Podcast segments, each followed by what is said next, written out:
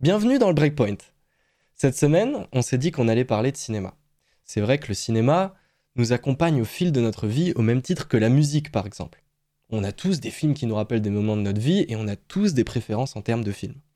C'est pourquoi on a voulu parler de ce sujet dans le Breakpoint aujourd'hui avec notre invité Nathanaël. Bon épisode à vous.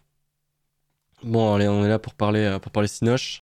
Parler Cinoche, je sais pas si vous avez des petites news euh, avant de commencer à parler, à parler Cinoche, justement. Tu veux que je te dise que je suis allé faire du shopping, que j'ai acheté des vêtements Tu veux l'entendre ça ou... Tu t'es acheté de beaux tissus euh. Je me suis Ah, acheté du beau linge. hein. J'ai eu 3-4 coups de cœur sur 30 boutiques. Quand même. Ah ouais. Pourquoi Ouais. t'étais allé où? T'es allé aux Les outlets? Brooklyn, Ah, aux mais- outlets. oh, le coquin. Oh, le J'ai coquin. Bon. retrouvé, euh, j'ai retrouvé une veste Benten, pour te dire. Waouh, ok. ok, je le l'ai boy. mise et je me suis dit, ah ouais, Benten. Et du coup, euh, je suis parti là-dessus. euh, Ah, mais c'est pas une veste. Benten, genre c'est une veste style Benten et tu Bah, bien sûr que non, mais... mais tu m'as pris pour qui, enfin Bah, Avec la je sais pas. T'es un petit plus fan de maintenant, goodies. ouais, je mets plus... Oui, c'est vrai que Ah, maintenant. je suis fan de Ouais, goodies, mais j'ai maintenant, changé un vrai. peu quand même. C'est vrai. mais à une Et époque, vous, y a rien, vous, y a rien. Genre, moi, Si, vous si. vous foutez de ma gueule avec ma veste Benten, mais vous, vous avez rien à raconter. Si, si, moi aussi, mais je sais pas si Nat. Mais moi, en fait, c'est un truc qui va embrayer sur le sujet, du coup, je me dis. euh, faites Ah, bah si, euh, j'ai aussi un truc là-dessus. Je suis allé voir. euh, T'es allé voir un film, c'est ça? Non, même Ou pas. t'as vu un film? Même pas. moi C'est un débat Ah que j'ai eu, euh, que j'ai eu avec, euh, avec des amis. Et, euh, Ouais. et justement, qui embraye sur le cinéma. Mais toi, du coup, t'es allé voir un film? Ouais, je suis allé voir Wonka, ouais. Ah oui, c'est vrai que j'ai vu que tu l'as noté ah oui. sur Letterboxd. T'as vu ma note? Ouais, j'ai vu ta note, donc euh, je sais un peu ce que t'en penses. Ouais, bah, je suis pas, euh, je suis globalement pas fan. Je trouve que euh, bah, j'ai mis 2,5 sur 5 sur Letterboxd parce que je trouve que les costumiers ont fait un très bon travail, que les spéciaux sont très bien faits. Mais, c'est juste pour la, euh, pour mais, euh, quoi. mais, euh, on va dire que pour moi, la, la qualité des grands acteurs, c'est qu'ils apportent quelque chose au rôle euh, auquel tu pouvais pas forcément t'attendre. Genre, je trouve que Johnny Depp l'a très bien fait dans Charlie et la chocolaterie. Mais euh, dans Wonka, Timothée Chalamet fait ce qu'on attend de lui, mais pas plus. Et donc, du coup, voilà, c'est pour moi, c'est un peu fade. Mais Après, c'est ça a l'air. Ça a pas l'air d'être exceptionnel comme film. Je sais pas ce que t'en penses, Nat. euh, Je, je pense pas que tu l'aies vu. Assez d'accord, j'avais le choix entre regarder ça et le nouveau Hunger Games. Mon choix était vite fait, je suis allé voir Hunger Games, hein, c'était 20 fois mieux, je pense. Ah ouais, t'as bien aimé? Ah, c'était. C'est. Le, le jeu d'acteur de, de l'actrice, j'ai plus le nom, celle qui joue Lucy Gray, c'était juste exceptionnel. hein, ça m'a donné des frissons du début à la fin. C'était. Ah, je pensais Et pas aussi bien. Et on va, je pense qu'on embrayera après sur le sujet, mais euh, de base c'était un livre, ils en ont fait un film, et franchement, euh, c'était une bonne adapta- adaptation de livre, hein, parce que c'est rare d'avoir. des T'as t'as lu le bouquin? T'as lu le bouquin? Oui, oui, je l'ai lu en entier. C'était une très bonne adaptation. J'étais très content. J'avais un peu peur il est avant pas, d'aller voir. il est pas passé un peu en dessous des radars le film? Un peu, ouais. Moi, je trouve que justement, il a pas eu la notoriété qu'il mérite parce que euh, le pour le coup, le, le- le film était vraiment. C'était vrai aussi préquel. entendu du bien. C'était, c'était nickel et je trouve ça un peu dommage qu'ils en parlent pas assez parce que vraiment, le jeu d'acteur était très bon pour euh, pour tout le monde et vraiment. Ils ont coupé quoi? Ils ont coupé une scène du livre que de toute façon ils pouvaient pas mettre et tout le reste c'était Et nickel quoi. S'ils ont bah, tout ok. mis, c'était, ils ont mis toutes les grandes lignes, ils ont respecté l'histoire, c'était, nickel quoi. Et, ouais, et moi, du coup, euh, mon petit sujet à moi, c'était euh, du coup vendredi, j'ai fait une petite soirée euh, à l'appart, tranquille ou. Et, et du coup, on avait, on avait eu un petit débat sur nos crushs de jeunesse, genre sur les dessins animés, films. Et vous, vous vous rappelez de, de meufs que vous kiffiez à l'époque, dessins animés, films, euh, peu importe. J'ai jamais eu ça. En vrai, T'as jamais eu ça vraiment- Sérieux Moi, j'avais des fous. hein. j'ai. Ah ouais? Ouais, ouais, à mort. Je À sais pas toi, Nat? Moi aussi, ouais, j'en avais deux, ouais. Parce que moi, par rapport au film, c'était Selenia, mec, de Arthur et les Minimoys. Genre vraiment, c'était la femme de ma vie. Dessin animé, euh, j'avais, j'avais aussi. C'est marrant parce qu'il y a eu un petit profil qui s'est dessiné. Parce que c'était, il y avait aussi Sam, euh, Sam de des Totally Spies et euh, Kim Possible, Ah, Kim Possible. De- du, que- du coup de Kim Possible. Et en fait, c'est que des rousses. C'est quasiment que des rousses. Et Ouais, du coup, euh, ma meuf qui est brune a pas trop bien pris le truc, mais, euh, mais tout ben. Ah, quand elle aura les cheveux blancs, elle ressemblera au au perso d'Arthur et les Minimoys. Ah hein, voilà, euh. tu vois, ça sera Arthur. Ça, bon, je lui ferai une petite coupe afro comme ça. et- Mais elle a les cheveux blancs, non, la meuf dans Arthur et les Minimoys? Non, elle a les cheveux roux. Ah, elle est rousse, elle est rousse aussi. Hein Je me rappelle plus. Et du coup, Nat, t'en, as- t'en avais aussi? Ouais, moi j'en ai deux, mais c'était que dans des films. Bon, il y avait Kim Possible, mais c'était beaucoup plus tard. Moi, j'ai vu ça très tard. Et euh, moi, dans les films, bah, c'était Padmé Amidala, bien sûr. Ah Et- ouais, pas de mais, ok. Et, Herm- et Hermione, hein, classique. Et du coup, Julien, t'as été complètement asexué dans ta jeunesse, toi? Hmm, Non, je, pouvais trouver qu'il y en avait qui étaient jolis, mais, euh, mais de là à vouloir, euh, genre, des crushs, pour moi, crush, c'est, euh, ouais, euh, t'aimerais, euh, j'aimerais certaines choses avec, avec ces Non, mais personnages après- fiction. après- alors, Ouais. non, j'étais pas jusque-là, genre, je pouvais juste apprécier la beauté du personnage, mais ça s'arrêtait là, quoi. genre. Après, je sais pas vous, mais moi, crush de jeunesse, hein, j'avais 8 ans, donc je pensais pas à ce genre de choses. hein. Moi, c'était juste, je la trouvais belle, ça s'arrêtait non là. plus. Genre, je marier avec à elle, 8 tu ans, vous pensiez pas à ce genre de choses Bien sûr que non. 9 ans, oui. bien. Ah, c'est l'âge qui fait tout. Ah, c'est ça. C'est un an hein, ça se joue. Mais du coup, ouais. Et de toute façon, j'en reparlerai d'Arthur et les Minimites, moi, c'est, ça, a été un... ça a été phare hein, pour moi, dans le cinéma. Mais euh, c'est quoi, c'est quoi, des coup, les premiers films que vous avez vus, genre? Oh. Tu te rappelles plus? Si, mais c'était des dessins animés, quoi. Les premiers films que j'ai vus au cinéma et tout. Moi, je me souviens que ma mère, ce qu'elle nous passait tout le temps, c'était une cassette, une vieille cassette avec les Barbapapa. C'était ça, les premiers Oh, banger. en Ça, c'est vrai que. Bah, papa, je me Et suis- puis après, très vite, ma mère étant fan de Star Wars, bah, Star Wars, Seigneur des Anneaux. Et mon père, lui, c'était plus euh, James Bond, Mission Impossible, tout Ah ça. Ouais, très très vite, ouais. Moi, je me rappelle mon premier film au cinéma. J'ai eu un flash justement. J'avais un peu réfléchi euh, à la question. Et c'était Cars. C'était Cars, du coup, que j'avais vu au cinéma. Et je me suis dit, ouais, j'avais dû le voir quand j'avais 5-6 ans. Et en fait, non, euh, Cars, c'est sorti en 2006. Du coup, euh, on avait 4 ans. Et euh, je suis allé le voir à 4 ans. Je me suis dit, je sais pas comment j'ai réussi à avoir un souvenir d'aussitôt, tu vois. Ouais, Moi, je sais que j'ai eu une énorme fixette sur Nemo. Ah ouais? Ouais, j'ai poncé Nemo, je pense, vraiment bien une cinquantaine de fois, je pense. Euh, Toy Story, c'était mon premier coup de cœur, je pense, en Ouais, termes de, dessin animé. Et sinon, je sais que très tôt, genre vers 3-4 ans, mes premiers souvenirs de cinéma, c'était des trucs genre euh, euh, Blade, euh, des films avec Stallone, genre. Qu'est-ce qu'il y avait comme film? Oh, il y avait. bah, il y avait les Rambo qui sont très vite arrivés, il y avait les Terminator, toutes ces franchises un peu phares des années 80, bah, Star Wars aussi, bien sûr, Indiana Jones, toutes ces choses-là, mais après, tu, tu peux partir dans, dans, dans mille trucs. Et James Bond aussi m'a beaucoup marqué quand j'étais petit, euh, parce que c'est vrai que mon père était fan absolu de, de James Bond, donc euh, il m'a Ouais, vraiment tout montré. pas plus que ça. vrai. J'ai pas été tellement éduqué au James Bond. Parce que, ouais, moi, c'est un truc que j'ai découvert. Moi, je te dis, mon premier James Bond, c'était James Bond, euh, je crois, Spectre. Bah, Ah ça ouais, c'est tard. Tu vois, genre, moi, j'ai jamais regardé un James Bond avant ça. Et après, à partir de là, j'en ai vu deux, trois, mais genre, même pas un qui passe à la télé comme ça, tu vois, un, un dimanche soir, genre, j'ai vraiment jamais regardé. Moi, je me souviens personnellement, mon premier James Bond, c'était Quantum of Solace. Et après, quand j'ai regardé celui-là, je sais pas pourquoi, je me suis dit, vas-y, je vais faire dans le sens inverse, je vais regarder tous les vieux. Et j'ai commencé à tous les faire dans l'ordre décroissant. Donc, euh, jusqu'à ce que j'arrive à deux qui m'ont beaucoup marqué c'est Demain ne meurt jamais et GoldenEye, que j'ai adoré. Ouais, Demain ne meurt jamais aussi, euh, m'a énormément marqué. Moi, je sais que j'ai commencé avec ceux de Pierce Brosnan, je crois. Et euh, après, j'ai plus regardé euh, par acteur, tu vois, par, euh, par durée d'acteur. Je sais pas si j'ai regardé chronologiquement ou pas, je crois pas. Je crois que c'était un peu euh, en dents de scie, quoi. Je, part- je passais sur du récent, du vieux, du récent, du vieux. Et euh, ouais, non, en vrai, en vrai c'était, je pense, un de mes premiers amours de cinéma, hein, avec Ah ouais Mission Impossible aussi. euh, ouais, ouais, ça devait vraiment être des trucs euh, qui m'ont énormément marqué. euh. Star Wars, la, la première trilogie euh, des années 80 aussi m'a extrêmement marqué. Moi, c'était plus J'ai sa des souvenirs très clairs. Moi, C'était beaucoup plus sa deuxième. Ah ouais, moi aussi, plus la deuxième euh, au final. Parce que, enfin, la deuxième, du coup, le, le, le 1, 2, 3, quoi. Ouais, le 1, 2, 3, ouais. C'est ça, moi aussi, ça a été ça. Alors que je sais que beaucoup euh, sont pas sont pas grands fans, justement, en général, ceux qui sont fans de, de la première euh, sont pas ultra fans de la deuxième. Mais euh, moi, vu qu'à l'époque, vu qu'ils étaient déjà tous sortis, j'avais commencé à regarder la, la première et après la deuxième. Je pense que c'est comme ça que j'ai plus aimé aussi la première, parce que tu vois, du coup, as toute, euh, ça fait partie de toute l'histoire, quoi. Oui. sinon, Bah- ouais, Star Wars, c'est que j'ai quand même adoré. Après, j'ai- pareil, moi, je l'ai découvert plus tard. Mais, euh, mais j'avais quand même adoré euh, et j'adore toujours. Même si j'ai un peu plus de mal à regarder maintenant. Moi, après, j'ai du mal à regarder plusieurs fois les, les films, mais, mais c'est quand même incroyable comme, comme série, comme saga. Ah, Bah, clairement, c'est une saga de film qui est juste euh, démentielle. Moi, elle m'a marqué clairement. C'est une de mes sagas préférées. Et moi, je me souviens d'ailleurs, petite anecdote, c'est que pendant longtemps, donc ma mère m'a montré très tôt les Star Wars, mais par contre, elle m'a montré que le 1, le 2, 4, 5, 6. Elle m'avait pas montré le 3 parce qu'elle trouvait que c'était un peu trop choquant quand j'étais jeune et tout. Et du Ah coup, ouais je l'ai découvert plus tard, le 3, qui au final, maintenant, est mon préféré de la trilogie. Ah ouais, c'est dommage, mon quand même. 3, Mon 3, c'est le préféré. Mais sur le coup, je m'en souviens que, genre, moi, je comprenais pas du coup, parce que j'étais en mode, mais entre le 2 et le 4, il y a quand même un énorme battement, tu vois. genre, j'étais en mode, mais il doit y avoir un truc. Et quand j'ai vu la première fois le 3, j'ai pleuré. Lord 66, ça m'a fait pleurer la première fois que je l'ai vu. Ouais, c'est puissant. Moi, j'avais beaucoup aimé. Moi, c'est surtout pour ça que j'aime euh, la, la, la- le, le, pre- le prequel, le 1, 2, 3.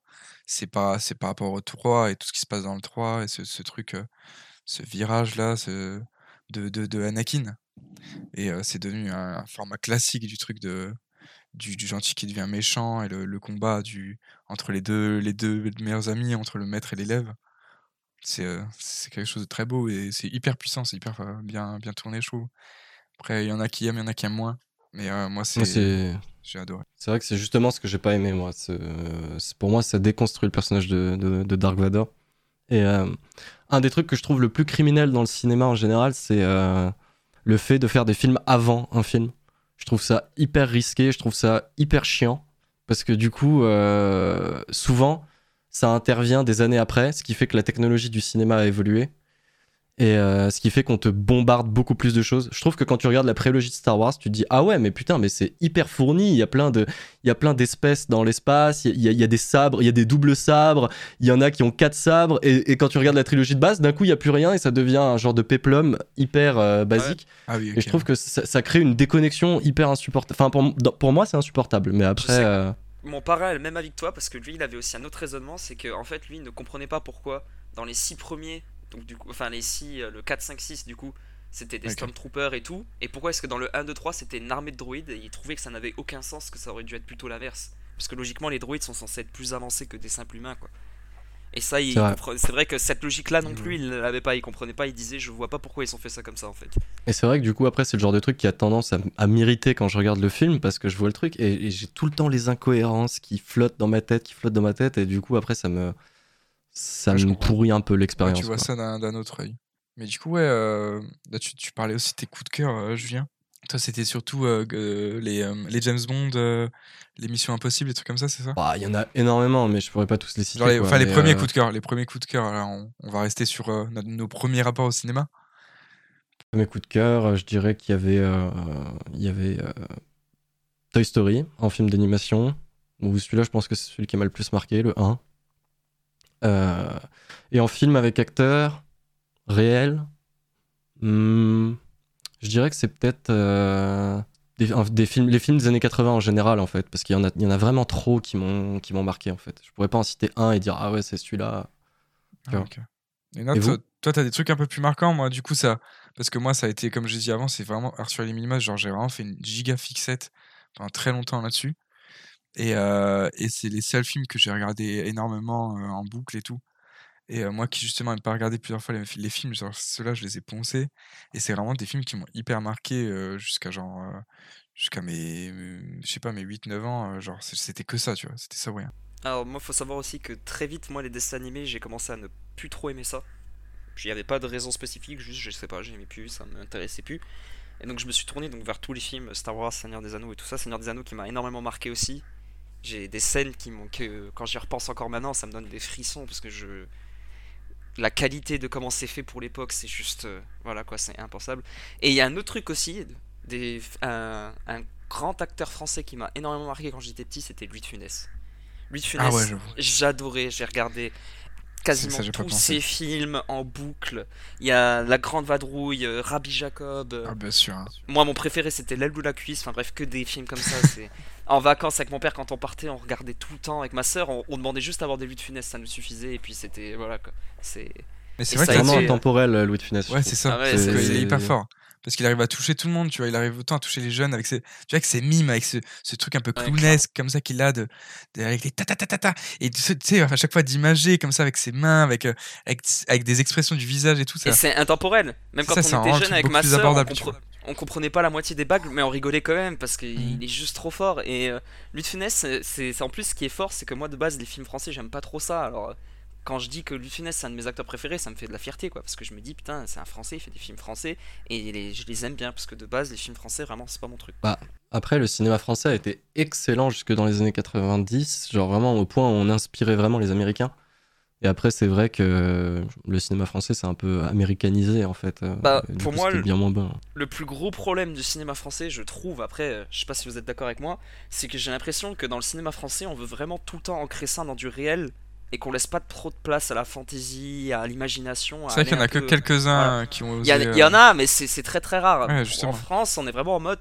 il- tout ce qui compte, c'est ce qui est réel. Et moi, je trouve ça dommage parce que pour moi, les meilleurs univers, c'est les univers fictifs parce que c'est là où tu peux raconter plus de choses. Et c'est là où tu peux inventer le plus. Après, je pense que ça manque de budget aussi. euh. Je sais pas. Je sais pas Bah. si c'est ça, mais je trouve ça dommage. Après, tu peux faire de la fiction avec pas grand chose. Hein. T'es pas, t'es pas obligé d'avoir énormément de moyens hein, quand tu regardes euh, Là, je parle d'un truc qui remonte à loin, mais quand tu regardes les, les films Star Trek, par exemple, c'était, euh, ils arrivaient à te faire croire qu'ils étaient dans l'espace et dans un vaisseau avec euh, trois bouts de carton-pâte, euh, des murs en carton et avec des mecs qui, qui se déplaçaient avec des portes qui étaient ouvertes par des mecs derrière et tout. Enfin, c'était hyper, c'était hyper artisanal.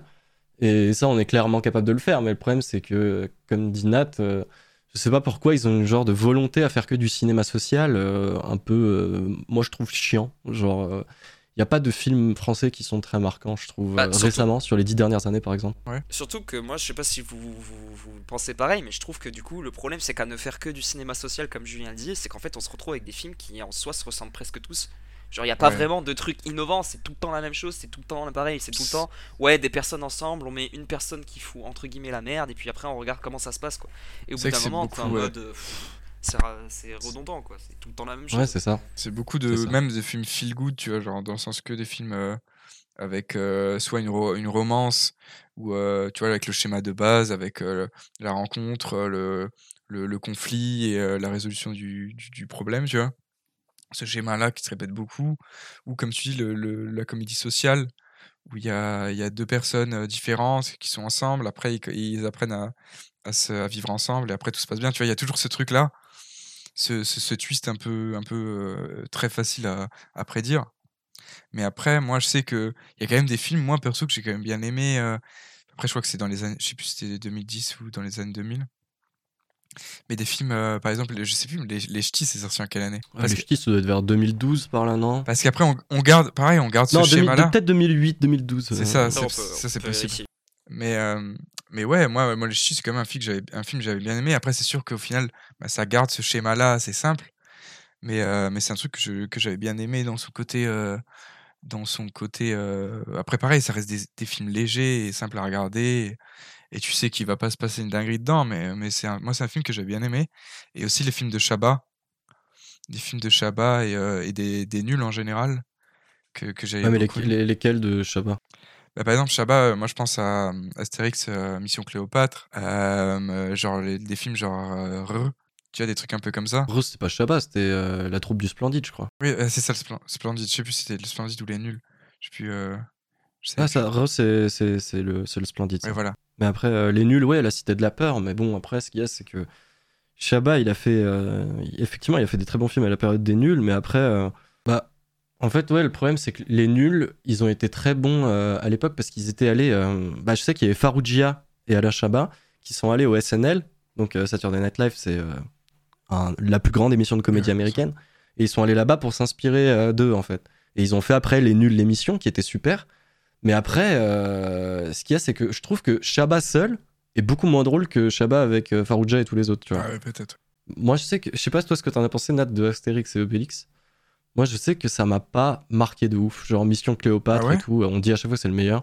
Alors, moi, c'est un peu spécial parce que les films ne m'ont pas marqué. Par contre, les dessins animés à l'époque m'avaient. Ah, les dessins animés, je suis d'accord. Moi, après, j'avais lu-. Et j'avais lu les. BD, j'avais lu les BD aussi avant. Et euh, donc ça, ça m'avait marqué. Mais les films, c'est vrai que je crois que d'ailleurs Mission Cléopâtre, euh, je l'ai Ah ouais pas vu, je crois. Il y en a un que j'avais pas vu. Le dernier qui est sorti, je suis pas allé le voir non plus. Et franchement, maintenant, quand ils en sortent un, je suis en mode. Ah, le dernier là? Ouais, le dernier, le dernier, euh, il a l'air. euh, franchement, j'ai vu la bande annonce, je me suis dit non. Je dis là, Oh, le dernier, il a l'air atroce. il a l'air vraiment. vraiment atroce. Je pense que si, si on veut passer un moment médiocre ou faire une bonne, ou faire une bonne, so- une bonne, euh, un bon petit jeu d'alcool là en soirée, je pense que le mieux c'est de se mettre ce petit film là et de faire des petits défis, des trucs comme ça, voir les clichés, des trucs comme ça. Et je pense qu'il y a moyen de bien rigoler. Mais Non, ouais, mais, euh, Après, moi, moi, je suis bon public. Franchement, moi, je suis bon public. Alors, c'est Je le pense genre qu'il de faut être très bon public là. Moi, c'est le genre de film où j'arrive à regarder en mode euh, ouais, je m'attends à rien et du coup, je passe un bon moment, tu vois. Et moi, c'est pour ça que j'arrive à regarder des films français, c'est parce que j'arrive à me dire euh, ouais, je vais regarder un film français, tu vois. Genre, je vais regarder un truc où je sais ce qui va se passer du début à la fin et, euh, et c'est mignon, tu vois. Genre, c'est des trucs qui me dérangent pas. Mais c'est sûr Ouais, mais que voilà, c'est pas de la, de la grande cinématographie, quoi. Ah, mais tu vas les voir au ciné ou pas les films? Ah non, bien sûr que non. Ça, non, non. parce que Ça, je suis d'accord. a, c'est que, tu vois, je trouve que euh, les films français, tu vas les voir au ciné, tu payes 15 balles ta place, t'as le Ouais. droit de te plaindre, tu vois. Ouais, franchement, tu aujourd'hui, tu payes cher ta place, tu vois. Alors franchement, je trouve les, on- euh, ce qu'il y a, c'est que ce soit- c'est en soi le, le film, il est moyen et je trouve qu'on peut vraiment espérer mieux pour le cinéma français, tu vois. Ce qu'il y a, c'est que quand on sait ce qu'il a été capable de proposer, tu vois, je trouve qu'on est, en- on est en mesure de se dire ah ouais, franchement, j'aimerais bien qu'il fasse de la qualité de fou, tu vois, et pas juste des produits euh, comme tu dis, euh, sympa sans plus, tu vois. Mhm. Parce que, par exemple, même Intouchable, qui a fait un carton énorme en France, je pense Ouais. que c'est le film qui a le mieux marché de Ouais, dernières ouais. années. Je sais pas si vous l'avez vu. Ouais, c'est une horreur. hein. Ah ouais? Non, Moi, mais voilà, c'est une horreur, mais je le, trouve le ça. film, le film est bien, mais je suis désolé, mais c'est chiant. Moi, je le Tu trouvais bien. le film, il est chiant. En Moi, fait. tu sais que je le trouvais bien, mais pareil, on est toujours sur il la se même. passe euh, rien. on il se est passe toujours, rien, su- on est toujours sur la même, le même schéma. Le truc de ouais, euh, deux personnes qui ont rien à voir ensemble, ils se mettent ensemble et au final ils s'entendent bien et ça finit bien, tu vois. Ouais, moi, je trouve ça extrêmement moyen. Genre, euh, je veux dire, qu'est-ce que le. En fait, après, je me dis, quelles scènes m'ont marqué? Qu'est-ce que le film, dans l'ensemble, m'a inspiré? Et tu vois, après, le film, après, il germe dans ta tête. Genre, tu l'as vu. Après, 3-4 jours plus tard, tu y repenses, tu réfléchis. Et soit après, tu repenses à une scène et tu rigoles tout seul et t'es en mode Ah ouais, cette scène était vraiment bien. Soit le film est juste plat dans ton esprit. Et pour moi, c'est vraiment ce que m'a inspiré Intouchable, tu vois. C'est vraiment le film était bien tourné et tout, mais après, derrière, euh, tu vois, j'en ai rien tiré. Je le recite jamais, Intouchable, comme film. Si, ça- je le cite pour dire ce que je trouve fade. Mais, mais C'est déjà pas mal. C'est déjà pas mal. Après, moi, tu vois, c'est ce genre de truc que, que j'aime bien quand même consommer et euh, moi, ça me dérange pas, tu vois. Genre, c'est sûr que c'est pas un film où je.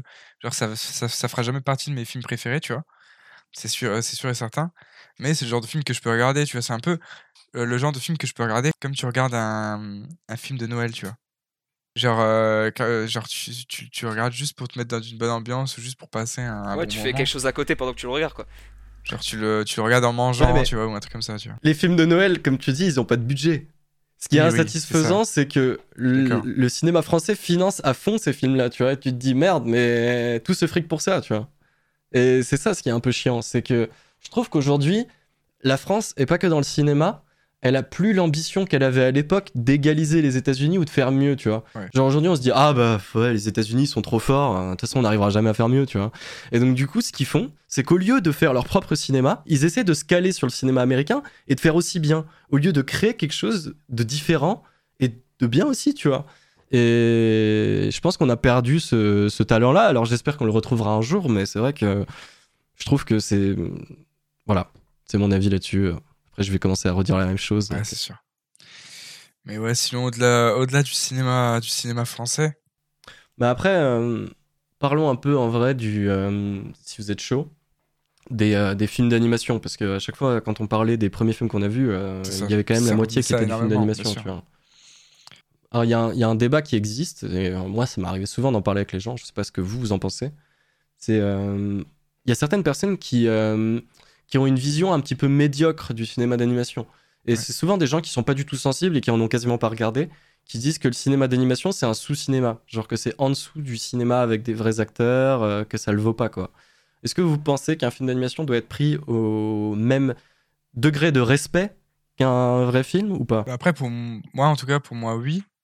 Euh, surtout après, ça dépend quel type de film. Euh, je comprends que c'est c'est pareil. Tu vois, c'est pas le même. euh, tu vas pas le regarder de la même manière ou tu vas pas te mettre dans le même euh, mood euh, que que quand tu vas regarder un film avec des acteurs et tout, un truc un truc réel. Mais mais pour moi, il y a quand même des, chefs-d'œuvre du, du, cinéma d'animation. Même, tu vois, le fait que c'est- ce soit des films qui nous ont tellement marqués, jeunes ou pas ou pas jeunes, c'est c'est quand même que tu vois, c'est pas c'est pas une, une sous-catégorie d'art, tu vois. C'est vraiment un art à part entière et c'est peut-être dissociable du, du film, euh, du, du film euh, réel, mais pour moi, ça peut Mhm. pas être dévalorisé, tu vois. Je sais pas ce que t'en penses, Nat. Moi, je suis assez d'accord. Pour moi, de toute façon, dans tous les cas, le cinéma, ça reste un art. Donc, il n'y a pas de sous-catégorie ou de. Voilà, quoi. Le cinéma, en général, quand tu fais un film, que ce soit un film d'animation, que ce soit un film français, que ce soit un gros blockbuster américain, ça reste de l'art, en général. Donc, pour moi, n'importe quelle œuvre d'art peut être pris pour ce qu'elle est, quoi. C'est-à-dire une œuvre d'art, quelque chose qui veut faire passer un message, peut-être, qui veut te faire passer un bon moment. Enfin, bref, c'est.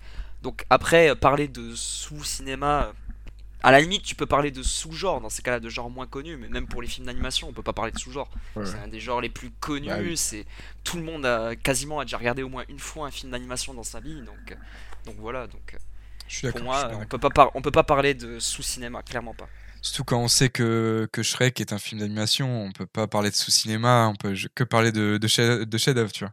C'est un autre débat, ça. Ça, c'est un autre débat. Mais, mais ouais. c'est vrai qu'il y a quand même des, des très beaux films d'animation qui sont sortis. Même encore récemment, il y en a des très beaux. Mais Après, récemment, euh, un peu moins sur les dernières années, là, vraiment les toutes dernières années. il y a eu le Chapeauté je 2 quand même.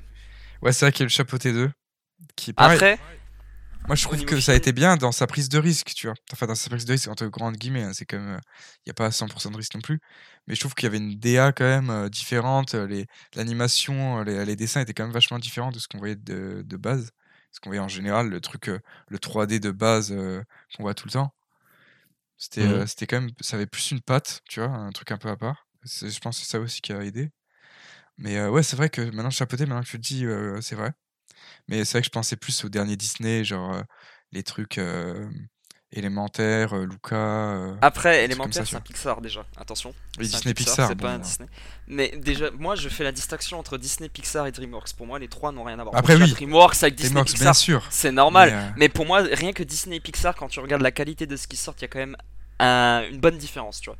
Je pense que pour moi, si on devrait faire allez, un petit top 3, je, me, je vais mouiller un peu, sur euh, les meilleurs studios d'animation, DreamWorks est largement au-dessus. Pour moi, ils sont vraiment ils sont très très forts, ils ont sorti d'excellents films, Ouais. ils continuent à en sortir maintenant.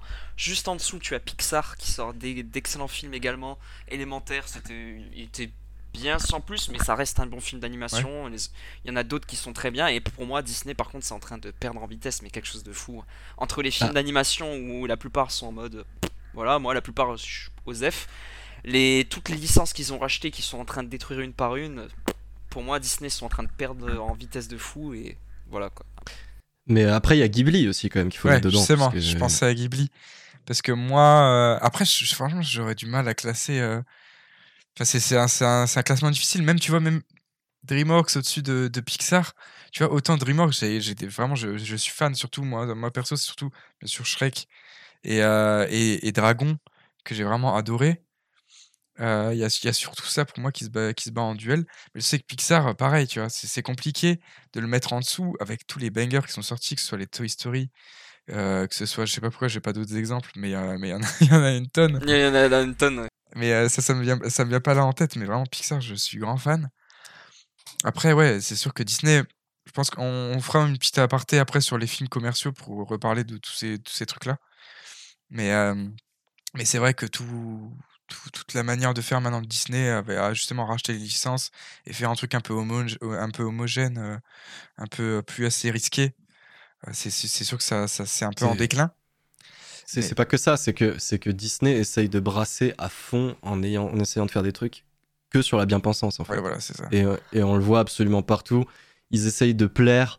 euh, voilà, moi je le dis et, et je m'en branle. Parce que je sais qu'on peut me Ça tomber dessus pour ça. Mais ils essayent de plaire à la communauté euh, LGBT principalement.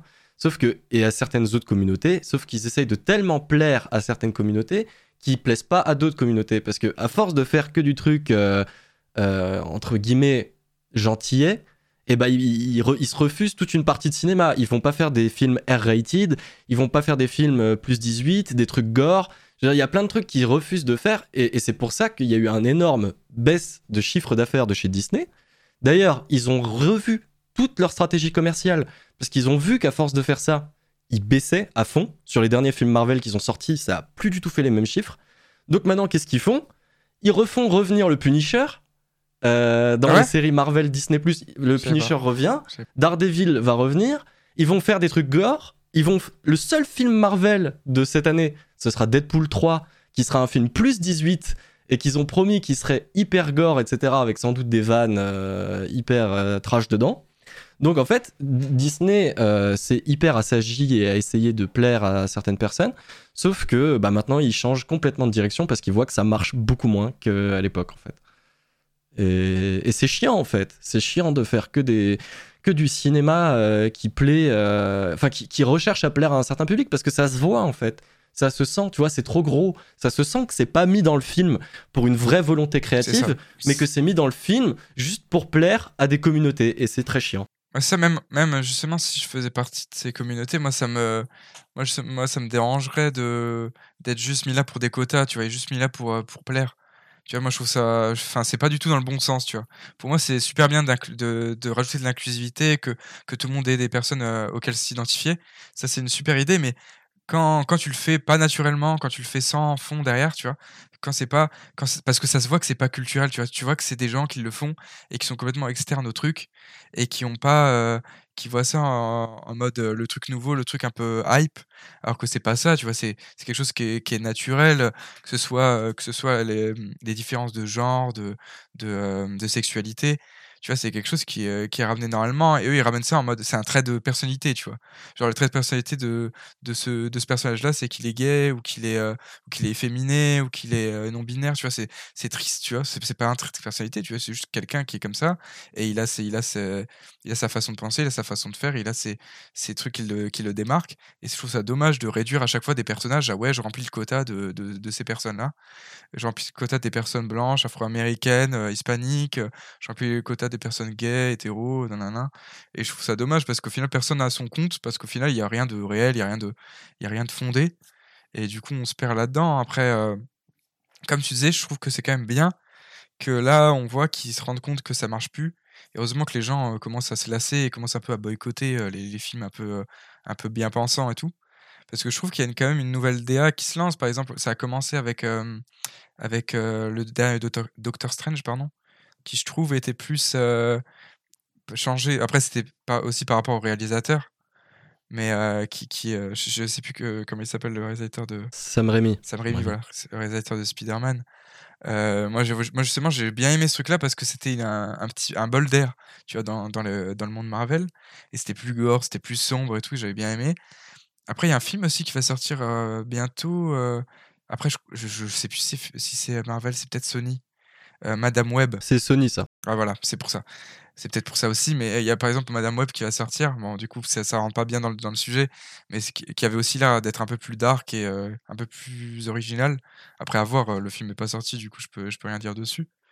Mais, mais je vois quand même qu'il y, a, y a ce truc de renouvellement et j'ai l'impression que quand même les gens ont commencé à en avoir marre, tu vois, de ce truc de bien-pensance et qu'on bah, qu'on tire vers le mieux, tu vois. Bah parce que avant, voilà, j'ai cité euh, la, communauté LGBT, mais j'aurais pu en citer euh, plein d'autres. Bien sûr. Mais en fait, ce qui est dommage, c'est qu'il y a pas mal de, des personnes de ces communautés-là euh, qui se rendent pas forcément compte de l'utilisation qui est faite, en fait, qui, ont vraiment l'impression que c'est une vraie volonté de leur part de le faire et que c'est une vraie volonté artistique. Alors que tu le sens quand tu regardes le projet, que vraiment il y a des choses qui sont rajoutées dedans. Tu disais avant Doctor Strange 2, c'était un vrai bol d'air frais. Mais pourquoi parce qu'ils ont appelé Sam Raimi. Sam Raimi, quand même, Evil Dead, les Spider-Man, comme tu as dit, énorme réalisateur, énorme fan de comics aussi. Donc je pense que quand un mec comme ça, avec un poids pareil, arrive, et eh ben justement, il peut faire un meilleur film parce qu'il a plus de poids ah auprès des studios et il peut beaucoup plus appuyer sa vision du film. Alors que je pense que pour la plupart des autres films, ils prennent des réalisateurs X ou Y dont on s'en fout un peu, voilà. Et, euh, et, ils leur font faire les films et ils peuvent leur faire faire ce qu'ils veulent, tu vois. Et, euh, et voilà. c'est ça ce qui est un peu dommage finalement. C'est vraiment, je pense que c'est vraiment là du coup Sam Raimi qui est venu rapporter sa patte. Et, euh, et j'espère, enfin, j'ai pas les stats en tête, hein, mais je pense que, que Doctor Strange a fait plus de stats que, que les autres films qui sont sortis autour. Et euh, le truc, c'est que c'est malheureux, mais es, en fait, tu es obligé de, es obligé de donner du, de la force à certains films et de complètement boycotter d'autres pour commencer à faire bouger les choses et c'est que avec les chiffres en fait qui vont commencer euh, maintenant à, à, faire des, des, nouveaux genres et des trucs plus trash, des trucs plus, plus osés. Mais, euh, mais c'est une mmh bonne chose. Moi j'ai enfin moi j'ai l'impression j'ai le sentiment qu'on qu'on tire vers de nouvelles choses et que là euh, cette décennie là va être plus va être plus originale et plus plus osée et plus trash. Bah moi je trouve qu'il y, en a qui prennent des gros risques. je sais pas ce que t'en penses Nat de toi de tout ça finalement parce que bah moi j'ai pas grand chose à rajouter parce que je pense que je suis tout à fait d'accord avec vous. Je pense que ça sert à rien d'inclure juste pour dire on a inclus, on a notre quota, après vous vous débrouillez si vous êtes content, ça, c'est dommage. Pas content, voilà. Surtout qu'en final les personnages si tu regardes narrativement en fait ils apportent rien. Ils sont juste là pour avoir le quota et puis après t'en parles plus quoi.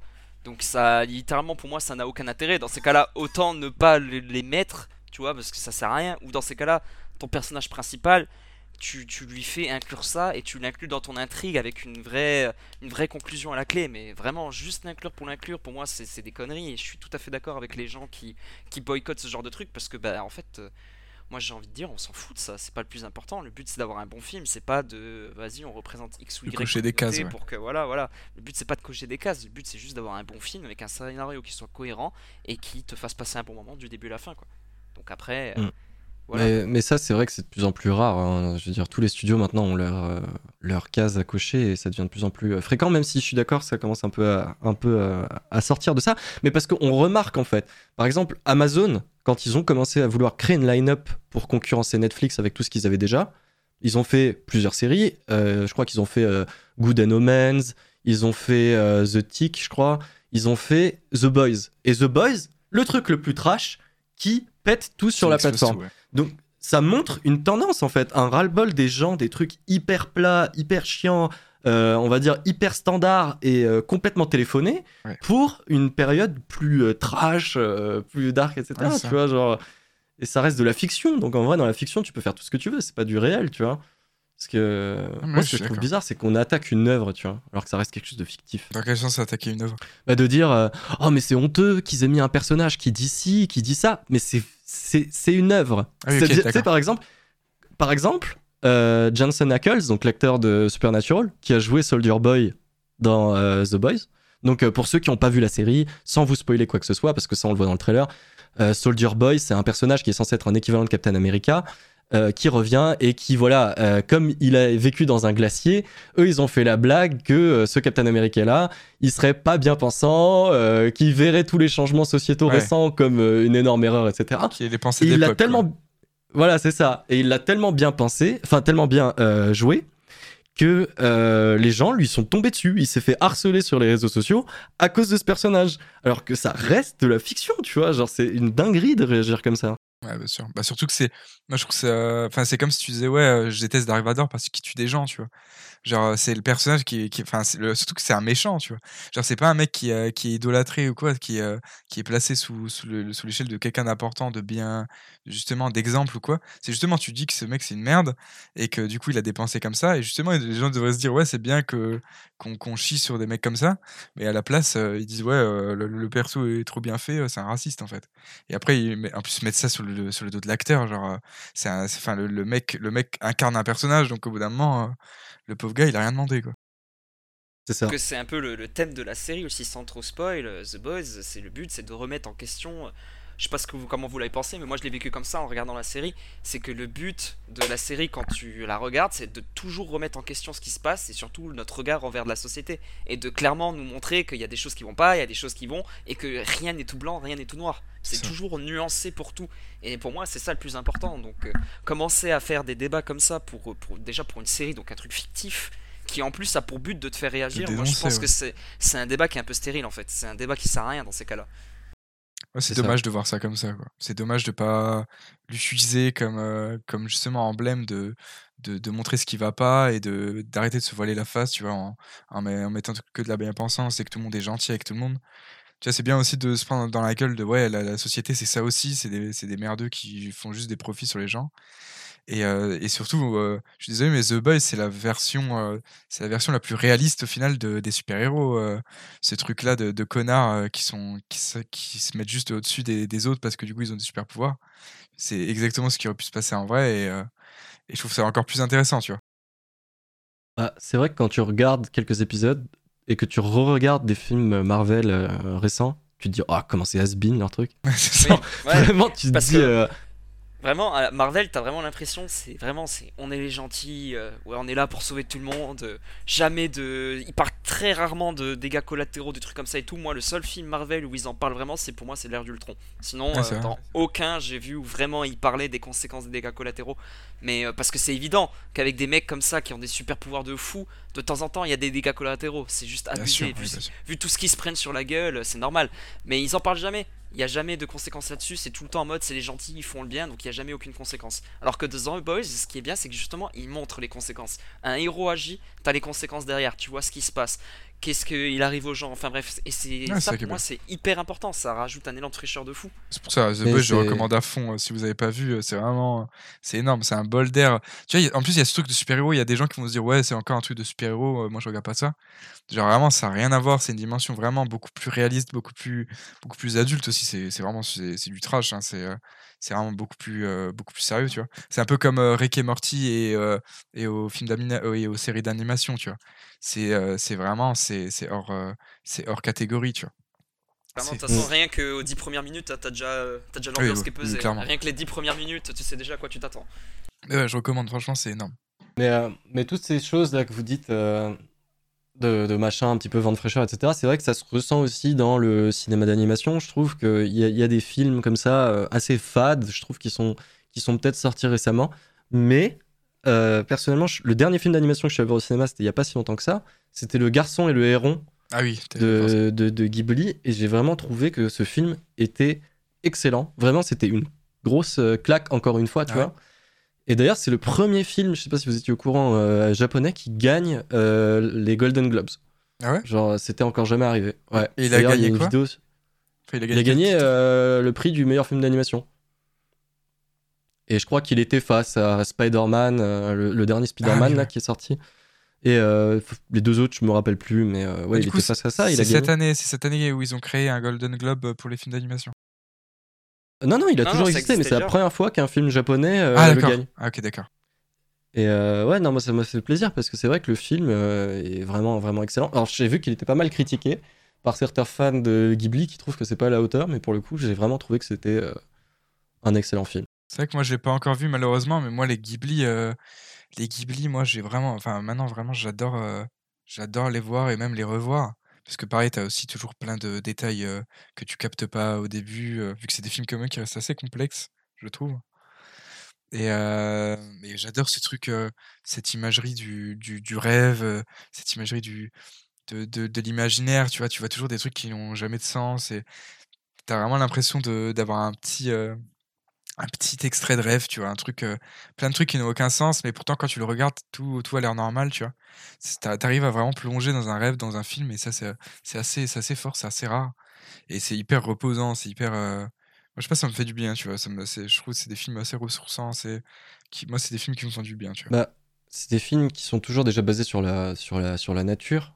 Ouais, ça Euh, parce que déjà, Miyazaki, c'est un vieux grand-père fan de son jardin. Quoi. et, euh, et je trouve vraiment que les, les morales de ces films sont beaucoup plus. En fait, il y a plusieurs lectures. Je trouve que les gosses peuvent regarder ça et les adultes aussi, parce qu'il y a Ouais. vraiment des, des, des, euh, des morales hyper euh, environnementales, hyper engagées. D'ailleurs, bah, La Princesse Mononoke, pour ceux qui l'ont vu, était fait en partenariat, je crois, avec la World Wide Foundation. C'est le seul film que j'ai vu en... qui a été fait en partenariat avec une association environnementale. Et, euh, et je trouve vraiment que c'est c'est des films qui, qui dénoncent, mais de manière tellement artistique et subtile que, que c'en est, que c'est vraiment, c'est- c'est c'est magnifique, quoi. T'as l'impression de voir une œuvre, une vraie œuvre visuelle, là, pour le coup, tu vois. Ah ouais, non, mais bien sûr, c'est des claques. euh, C'est hyper fort. Je sais pas si tu, si tu consommes, Nat, de- tu. Alors, Ghibli, c'est, Ghibli, ça ouais. me parle beaucoup, beaucoup moins. Ouais. Vraiment, moi, je- Ghibli, je sais que je devrais regarder. Je, sais que c'est des films qui sont légendaires, qui la plupart sont excellents. Mais euh, c'est un truc, honnêtement, je ne sais pas pourquoi, mais ça ne m'attire pas. Et il n'y a pas de raison. D'habitude, quand un film ou un film d'animation m'attire pas, c'est parce que soit parce que j'aime pas les acteurs, soit parce que le thème me parle pas, soit parce que euh, parce que juste ça m'attire pas au visuel. Mais là, je sais pas, il y a quelque chose de différent, c'est que visuellement ça m'attire, le thème a l'air vraiment bien, mais pourtant je je- j'ai jamais regardé. Je sais pas, il y a Après, un truc. Peut-être faute d'envie, faute de temps, euh, Ouais, bien peut être sûr. plein de trucs, hein. Sûrement un, un des deux, parce qu'en plus, euh, c'est même pas le fait que ce soit japonais, parce que moi, gros consommateur de- d'animé, de, manga et tout ça, donc euh, j'adore la culture japonaise là-dessus. Donc c'est même pas ça qui me bloque, c'est je. Juste, euh, voilà, ça m'a jamais spécialement attiré et il faudrait que je m'y mette effectivement. Ouais, aucune barrière raciste, quoi. C'est même Non, pas, rien, même pas y a ça, rien. quoi. Mais il y a rien qui bloque vraiment. c'est- non, mais parce qu'il y en a, il y en a, il y en a qui sont euh, allergiques aux animés, qui aiment pas ça pour euh, je sais pas quelle raison d'ailleurs, mais qui, qui n'aiment pas les animés et tout. Mais moi, pour le coup, ce n'est absolument pas le cas. Ah. En plus, en parlant des animés, si on doit rajouter les OAV euh, dans les films, putain, on en a pour, euh, Oui, pour euh, ouais, oui. 200 heures. hein. clairement. Le- les OAV, je sais pas combien. Je sais pas toi si, si vous avez été marqué vous par les OAV euh, je, sais, je sais même pas ce que c'est les OAV. hein. Euh, les OAV, euh, bah, c'est juste les films sur les animés en fait. Ah, d'accord. Par exemple, euh, les films Dragon Ball, c'est des OAV. Tu Bah vois. après, les, les OAV, moi, j'en ai jamais vu au cinéma. Parce que quand je vais au cinéma, bah, c'est un peu. Allez, c'est un peu critique, mais moi, quand je vais au cinéma, c'est pour regarder un film. Pour moi, un OAV, ça se regarde pas vraiment au cinéma. Enfin, après, c'est mon avis personnel. Ah ouais? Non, moi, un OAV, je le regarderai jamais au cinéma. J'attendrai toujours qu'il sorte sur une plateforme de streaming ou un truc comme ça pour le regarder. Mais les OAV que j'ai regardés, pour la plupart, sont très très bons. J'ai regardé beaucoup d'OAV, notamment sur Naruto à l'époque. Et Ouais. euh, franchement, ils étaient pas mal. Enfin, après, le problème pour moi aussi des OAV, c'est que c'est 50-50. Tu peux tout aussi bien en avoir un qui est excellent, comme un qui est vraiment oubliable, quoi. Et c'est mon, mon Bah. gros problème avec les OAV. Pour le coup, il y a deux exemples d'OAV que je suis allé voir il y a pas si longtemps au cinéma. One Piece Red, c'est ça, ça pue du cul. Déjà, on m'a emmené le voir en français, un pur scandale, euh, avec la voix, je crois, de Oshi euh, qui chantait. euh, Ouais, bon, c'est ça. rien, rien contre Oshi, hein, mais c'est juste qu'en français, pour moi, ça, ça puait du cul. C'est mon avis. Et je suis allé voir, par contre, Dragon Ball Super Super Héros, cette fois-ci en japonais. Et pour le coup, j'ai adoré. Je- genre vraiment, ça m'a Ouais, donné des frissons. Mais a- après, est-ce que ça m'a donné des frissons parce que le film était excellent ou est-ce que ça m'a donné des frissons par rapport au rapport Parce que affectif que, Dragon j'ai à Dragon Ball? Voilà, c'est après c'est difficile à dire. Je pense que c'est un peu des deux. Mais, euh, mais je pense que c'est beaucoup le rapport affectif aussi. Après, moi, moi surtout qui suis pas énormément cons- euh, énorme consommateur d'animé, euh, moi forcément les OAV ça me parle un peu moins. J'avais vu euh, Dragon Ball Super Broly, je crois, et Ouais. j'avais bien aimé l'animation, mais le fond de le fond de l'histoire était pas exceptionnel non plus. Ah, ah, j'adore Dragon Ball, hein, mais ce film, pour moi, c'était vraiment de la merde. Ouais, voilà. Mais coup, je trouve que c'était, je trouve que que- l'animation c'était vraiment beau, genre c'était vraiment sympa à regarder, mais niveau histoire, bon, euh, voilà. Mais après, c'est vrai que là, on parle que du cinéma japonais, mais c'est vrai que du côté de Pixar aussi, avec Wally, il y a aussi un peu cette dénonciation euh, Ouais, euh, environnementale, etc. Et c'est vrai que c'est c'est c'est hyper bien fait aussi. Et c'est même une critique un peu de la surconsommation, je trouve, dans Wally. Quand tu vois, tu sais.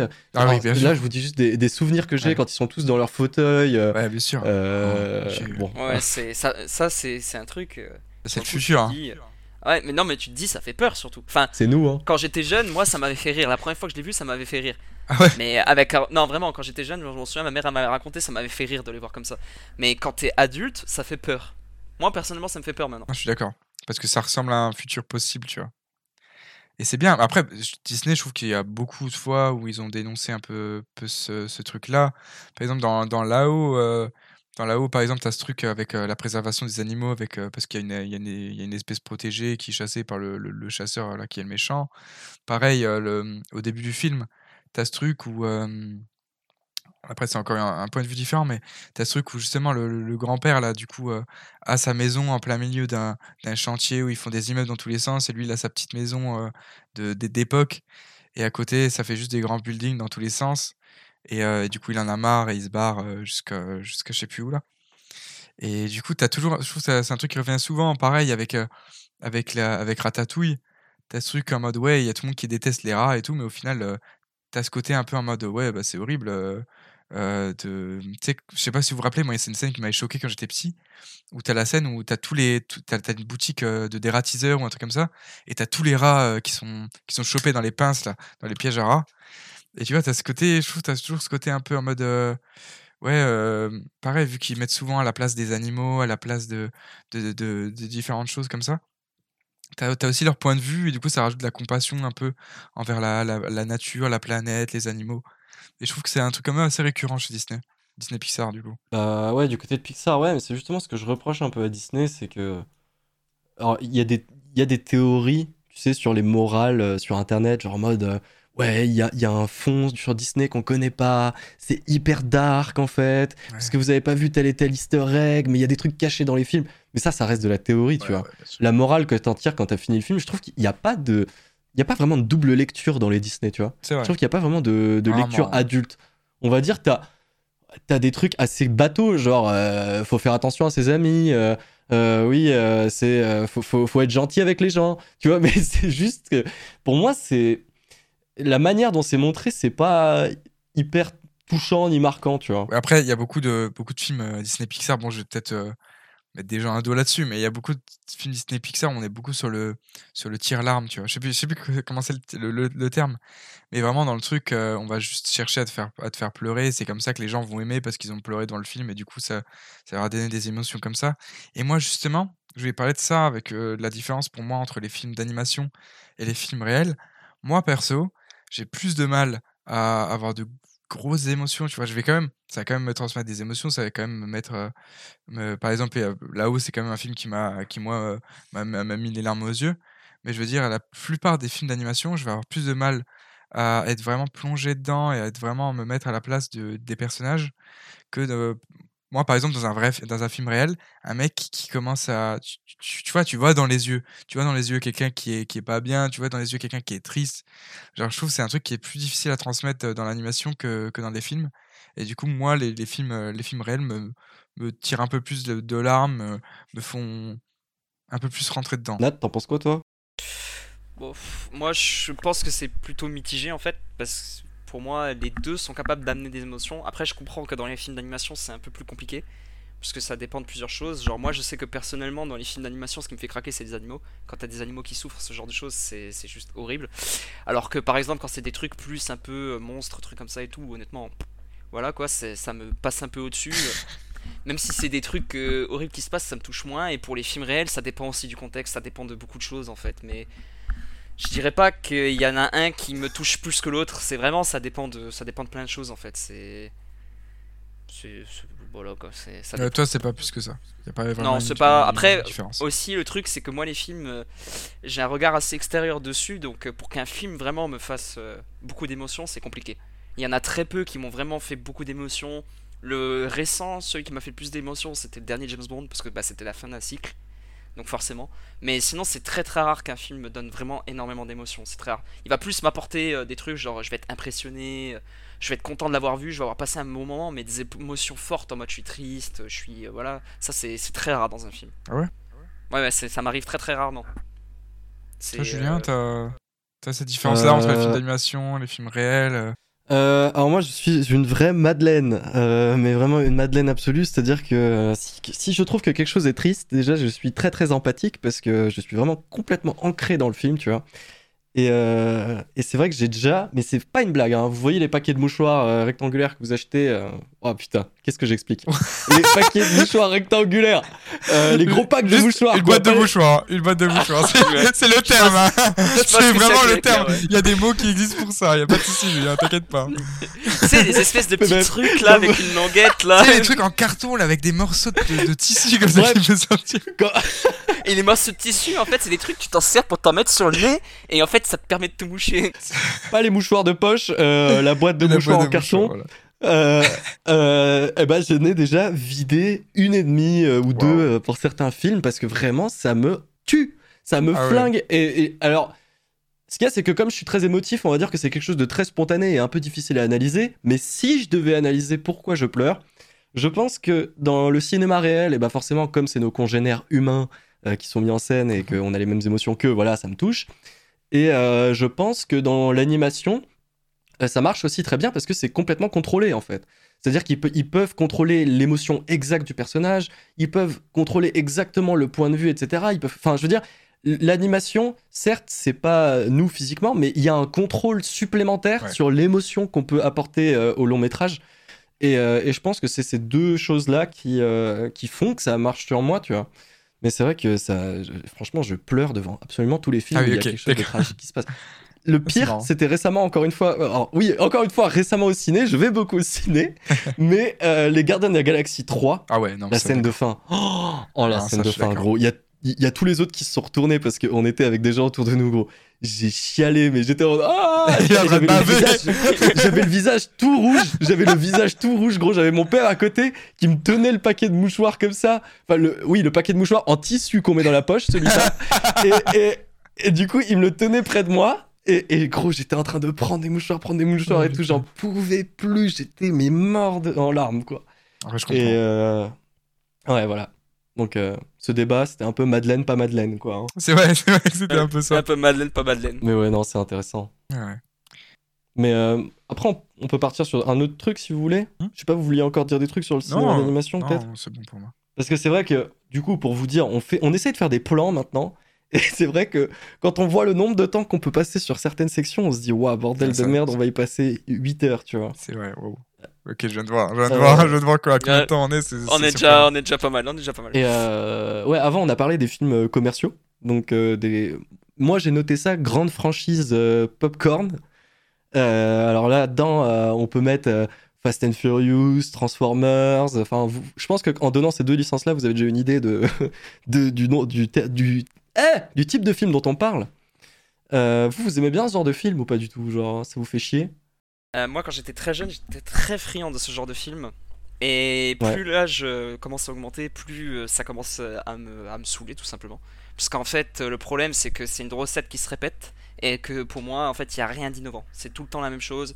Tout le temps, on va surfer sur ce qui a marché sur les premiers. On va essayer de pousser ça le plus possible pour faire le plus de thunes. Et autant quand j'étais petit, bah notamment moi, celle qui m'a le plus marqué c'était Transformers, de vraiment les grosses sagas de films comme ça. Autant les premiers Transformers, pour moi, ils auront toujours une place dans mon cœur parce qu'ils sont juste exceptionnels. Autant là, les derniers qui sont sortis, ils commencent vraiment à trop tirer sur le truc et pour moi, ça n'a plus aucun intérêt de regarder ça. C'est vraiment la, la recette, c'est vraiment. En fait, j'ai l'impression que les films que je regarde qui sortent maintenant, c'est les mêmes que j'ai regardés quand j'avais 8 ans. Et ça Ouais. me saoule un peu en fait parce qu'il n'y a aucune évolution. C'est- Je trouve ça un peu. Je comprends le principe, je comprends pourquoi ils font ça, mais je trouve ça un peu dommage parce que c'est bien de faire du chiffre, mais à un moment, je pense que des fois, il faudrait quand même être capable de arrêter de penser qu'aux chiffres et se dire bon, allez, là, on a fait plusieurs films qui nous ont rapporté pas mal. Pour le prochain, on va essayer de faire un truc qui sorte un peu du lot pour essayer un peu de faire un truc qui change, quoi. Quitte à ce qui marche un peu moins, tu vois. Je trouve que ça serait pas mal de temps en temps de couper comme ça, et c'est ce qu'ils sont justement en train de faire avec, avec Transformers, c'est c'est pour ça que j'en parle. Mais euh, je pense que c'est important sur les grosses sagas de films de faire ça au bout d'un moment, parce que sinon ça devient vraiment très très redondant. Moi, moi j'ai jamais été consommateur. Par exemple, des Fast and Furious. Euh, après les films de super-héros au début de Marvel, euh, j'étais quand même énormément consommateur, mais je trouve que c'est encore différent. De Transformers, des trucs comme ça, euh, où, euh, où j'ai envie de dire tous les films avec The Rock, euh, ça dégage. Ah, c'est faux, c'est pas vrai. On allait voir San Andreas au ciné tous les deux. Bah oui, justement, bah c'était catastrophique. Ah non, mais si, si, pour le Parce qu'on est aussi, on est aussi allé voir Black Adam, hein. J'ai besoin de te le, te le répéter. c'est vrai que c'est vrai que The Rock il est quand même bien abonné au film commercial. Non, mais il en a fait Alors que The. Rock, franchement, j'adore ce mec. Hein. Franchement, euh, je trouve que qui, euh, il représente très bien l'Amérique. euh, il est, euh, il peut être très très très sympa, très divertissant à, à voir, euh, euh, soit à la WWE, WWE, soit en interview, soit en talk show et tout. Ça peut être très drôle. Mais mais franchement, dans les films, je trouve que en fait, il a il a un peu le format Will Smith, tu vois, où il va juste jouer son propre personnage dans 50 films. Et du coup, ben, on, on connaît, en fait, on n'a pas besoin de voir le film, on s'est déjà quitté, on sait déjà que t'es le mec le plus fort qui va sauver, qui va sauver tout le monde, donc c'est bon, tu vois, on peut, on peut s'arrêter là. Bah, alors déjà, compare pas The Rock à Will Smith parce que Will Smith est le pire acteur de tout le cinéma américain. Mais ça, bref, on en reparlera après. Mais euh, non, moi je suis pas d'accord. Je trouve qu'il y a des films qu'il a fait qui étaient vraiment bien. hein. Ah bon? Genre, Il a, f- il a fait Bienvenue dans la jungle, qui était vraiment bien. Euh, Hobbs and Shaw, je sais pas si vous l'avez vu, moi je l'ai vu passer à la télé il y a pas Non. longtemps, c'était c'était vraiment ouais? bien. Parce que justement, Ouais, je pensais en que vrai- c'était euh, dans, le- dans le truc Fast and Furious de base, euh, et du coup, ouais, je suis Bah, complètement passé à côté. Après, Red Notice, c'était pas dingue, mais on va dire que le film était vrai, c'était un bon film d'action. C'était pas un excellent film d'action, mais c'était un bon film d'action parce qu'il était en duo avec euh, Ryan Reynolds. Ouais, dedans. et Et, euh, Gal Gadot aussi, leur- leur c'est ça? Et Gal Gadot, exactement. Et je trouve que leur dynamique, euh, elle marchait plutôt pas mal. Et j'en dis juste un dernier que j'ai bien aimé de The Rock. C'est euh, Very Bad Cops. Je sais pas si vous l'aviez vu en 2010. non. Mais euh, non, mais en gros, c'est de la connerie parce qu'il reste 10 secondes dedans. Ah, ok. Genre, euh, Ah, oui, il, fait ju- il fait juste la scène, il fait juste la scène de départ, mais je trouvais ça très drôle. Mais je trouve quand même que The Rock, c'est pour le coup un bon acteur. Alors certes, il fait que des trucs euh, commerciaux et tout, mais je quand moi, même je que dis ça- pas, franchement, je dis Ah pas non. qu'il a été mauvais acteur, je dis juste que, genre, euh, pour moi, il est- c'est un mec mal utilisé, tu vois. Je pense qu'il pourrait être bon, j'aime bien le mec de base, mais, euh, mais je trouve qu'il est mal utilisé et qu'il est utilisé juste toujours dans les scénars où on a besoin d'un d'un mec super fort euh, qui, va, qui va sauver le monde, tu vois. Après, je suis pas sûr que si tu le mets dans un Scorsese, euh, il arrache l'écran. Oui, après, voilà. Je suis vraiment pas sûr. Tu vois, et pa- Mais non, pareil, mais- tu vois, avec ce gabarit-là, compliqué aussi de- d'aller chercher des rôles un peu plus euh, profonds, tu vois. Bah, en vrai, moi, je le compare un peu à un Stallone de notre euh, période, quoi. Ouais. Mais, euh, mais Stallone, il avait ce truc en plus où Stallone était un excellent acteur. Stallone est souvent euh, dénigré. Genre, on voit souvent Stallone comme le mec qui a joué euh, Rambo, euh, qui a joué Rocky, et on pense souvent que c'est des rôles simples, alors qu'il en a fait des, des, des- il a fait des rôles très très touchants. Bon, par exemple, quand il joue dans Copland, c'est très très touchant. Dans les Rocky aussi, il y a des scènes où il est très Ouais, très touchant. C'est un, c'est un acteur qui a une énorme palette de, de jeux, tu vois. Et euh, peut-être plus alors un Schwarzenegger en vrai, parce que Schwarzenegger, je trouve quand même qu'il est assez limité dans sa, dans, dans sa palette. Tu vois. Ouais, tu vois, alors que ça reste un, un mec euh, qui, qui se donne quand même et qui reste un bon acteur, un bon, bon gars de base, tu vois. Oui, C'est- surtout ouais. très intelligent, Arnold Schwarzenegger. Quelqu'un de très très Oui. intelligent. Il, a été, il a été gouverneur de Californie, c'est ça? D'affilée en plus. Mais tu vois, Enfin, il après, a fait demande à Daffy. moi, ça me fait quand même sourire Mm. quand tu me dis, ouais, il y a quand même 3-4 films que j'aime de The Rock. Ben, j'ai envie de te dire, heureusement que dans ces 80 films, il y en a quand même 5 qui sont regardables. hein. Ouais, c'est pas mal. C'est Il y, pas. en- il y en a, il y en a où il y a que des films de merde. hein. Oui, bah oui, mais. euh, Ah non, mais ce que je veux dire, c'est que les, les films de merde de The Rock, c'est des films regardables. Par exemple, vrai. Voyage au centre de la Terre, ça va. Jumanji, ça va. Ça tu sais, va. c'est des films, ça se regarde. C'est pas non plus euh, la croûte absolue, tu vois. C'est juste bon du film euh, box-office américain typique, quoi. Oui. C'est Mais, moi, en fait, euh, après, c'est le schéma. Après, c'est un schéma d'acteur qui revient aussi, qui, moi, me déplaît un peu. C'est ce truc, par exemple, à la Timothée Chalamet. Ah ouais, c'est un film. euh, Enfin, tu vois, tu fais jouer des stars pour faire jouer des stars. Et genre, t'as as cette star qui revient tout le temps et qui a un peu toujours le même, euh, le même personnage, un peu toujours le même rôle, et qui est, qui est toujours le, le, héros euh, bienveillant et tout. euh. et ça, je trouve, ça dommage, juste de- des- des gens qui s'enferment dans des rôles. et ouais, c'est un peu la... C'est pour ça que moi, je le comparais aussi à Will Smith. Parce que c'est vraiment des gens, genre, ouais, on a un gros film, on met Will Smith, on met Will Smith, The Rock dedans. tu vois, c'est un peu, un peu le schéma de Fast and Furious, tu vois. On fait un gros film, bah, on met bam tous les gens de Fast and Furious qui ont marché. On met, on met The Rock, on met, euh, on met, euh, je sais plus quoi, Mo- Momoa là, on met Jason Momoa. Jason Momoa. Tu vois, c'est c'est ce Après, truc-là, tu vois. Moi, les, les, les Transformers, je suis d'accord avec Nat, euh, c'est devenu de la merde parce que ça a été fait et refait.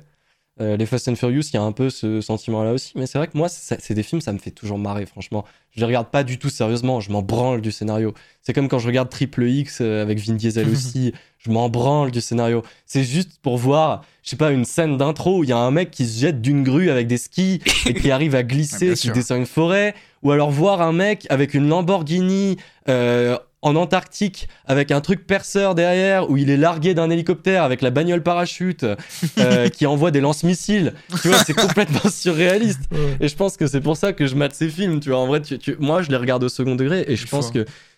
Enfin, je pense et j'ose espérer que s'ils font autant de chiffres, c'est pas parce qu'il y a des gens qui sont fans du lore de Fast and Furious. Enfin, en tout cas, j'ai jamais entendu quelqu'un euh, me dire ça, tu vois. moi, franchement, j'ai déjà connu des gens comme ça. hein. Ouais, ouais, moi aussi j'ai déjà connu des gens comme Ah ça. oui, bien sûr. hein. Et moi, il y a un Ah bah, film, putain. quand je pense au film de The Rock, il y a un film pour moi qui résume parfaitement. Donc au début, vous allez pas comprendre pourquoi je parle de ce film, mais vous allez comprendre quand je vais développer. C'est Independence Day, le nouveau. Pour moi, ce film-là, ça résume un peu la, cinématogra- la cinématographie de The Rock pour une simple raison, c'est que pour moi, c'est l'un des films les plus kitsch au monde. Et que quand je regarde un film de The Rock, j'ai la m'attends à voir un truc kitsch. Je sais pas pourquoi. je C'est un, c'est un raisonnement personnel que j'ai, mais je me souviens que la première fois que j'ai vu Independence Day, je me suis dit, ah bah je vais regarder un bon film de SF. En plus, ma mère elle me l'avait vendu comme ça, un bon film de SF. Et quand j'ai commencé à le regarder, j'ai commencé à avoir des fous rires toutes les 10 minutes parce qu'il y Eh ben, avait parce qu'il y avait tellement de trucs invraisemblables à la seconde que je n'arrivais pas à me retenir de rire. Alors que le film, en plus, avait un ton sérieux. Et je m'en souviens qu'il y a pas longtemps, je l'ai re-regardé avec mon meilleur pote. Et je, je me suis tapé mais des barres parce que je me, il y avait plein de trucs que je me souvenais plus. Mais c'est et c'est en fait quand j'ai regardé ce film, je me suis dit mais ça en fait c'est tous les films de The Rock. Parce que moi le dernier film de The Rock que j'ai vu c'était Baywatch et c'était vraiment ça. C'était que de la surenchère en permanence et je me tapais Baywatch. des barres Oh. parce que ça n'avait aucun quoi. sens. Et ouais, ça, part, ça part de. euh, comment ça s'appelle? De, de surveilleur. euh, de sur- oui, En fait, ouais. c'est alerte à Malibu en fait. de, de la maître nageur, ça part de, de surveillant de, de plage à, euh, ah, je, je vais sauver le monde. En... Enfin, je vais sauver Ouais. euh, la Californie. c'est- hein. alerte- attendez. C'est moi, pour moi, c'est alerte à Malibu, mais qui est vraiment tiré à Ah, l'extrême en fait. C'est. C'est Et vraiment. attendez le live action de Vaiana, on va bien, on va bien rigoler hein, quand on va le Oh voir en- oui, en Maui. oh oui. Là, on va Oh bien rigoler, les gars. Ouais. Mais moi, tu vois, c'est ça. Là, t'as cité pour moi des films atroces de la cinématographie de The Rock, mais qui sont quand même marrants. Tu vois, Oui. t'en tires quand même toujours quelque chose, tu te marres, quoi. Ouais. Genre, euh, c'est pas juste des films euh, où tu te dis, bon, euh, vas-y, c'est vraiment à chier. C'est c'est tellement à, à chier que ça en devient. Enfin, c'est pas tellement à chier, mais c'est tellement kitsch, comme tu dis, et tellement cliché que ça en devient tellement drôle, quoi. Ah, mais c'est comme ça euh, qu'on a réussi à se marrer devant Black Adam quand même. hein. Bah, de toute façon, Ah oui, oui, oui. les films de The Rock, c'est pas le film où tu vas pour euh, avoir une, une énorme euh, révélation existentielle sur la vie ou ce genre de Rampage hors de contrôle, j'avais vu aussi Rampage hors de Oh contrôle, où il parle la langue des signes avec une énorme bête féroce, c'était super ça. Énorme, énorme. C'était énorme. Et, je me rappelle, quand j'étais petit, j'ai vu Maxi Papa. Et je me souviens que ce film, Maxi Papa, euh, je l'avais trouvé plutôt, euh, plutôt cool. Comédie, euh, comédie de base, qui s'inscrit un peu dans la lignée euh, euh, comme Un flic à la maternelle, aussi avec euh, Avec Schwarzenegger. Schwarzenegger, Ou alors, ou Babysitter avec Vin Diesel. Ça s'inscrit un peu dans ce schéma-là des, des pères de famille euh, qui sont les héros de leurs enfants, euh, des trucs comme ça. quoi. C'est marrant. toujours sympa. Je suis content, j'ai pu placer Independence Day, c'est bon, on peut continuer. je voulais parler Putain. de ce film parce que pour moi, j'ai un, j'ai un problème avec ce film, j'ai une obsession avec ce Je sais film. que j'ai un rapport aussi particulier avec ce film à cause d'un truc. C'est Ouais. que mon père, il pleure jamais devant des films.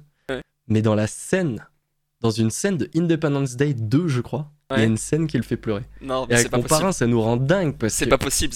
il chiale devant ce film de merde, quoi. C'est genre, on est, on est en mode. Non mais moi, je me souviens que aussi ma mère aussi quand on avait regardé le film ensemble, il y avait un moment où je sentais qu'elle était émue et je l'ai regardé et premier degré, je ne comprenais pas parce que je te demande mais tu ne peux pas être ému devant un film comme ça. C'est vraiment c'est juste de la surenchère en permanence, c'est au plus con possible, c'est moi il y a une scène qui m'a marqué. Ah, je sais pas si j'arriverai à la raconter bien.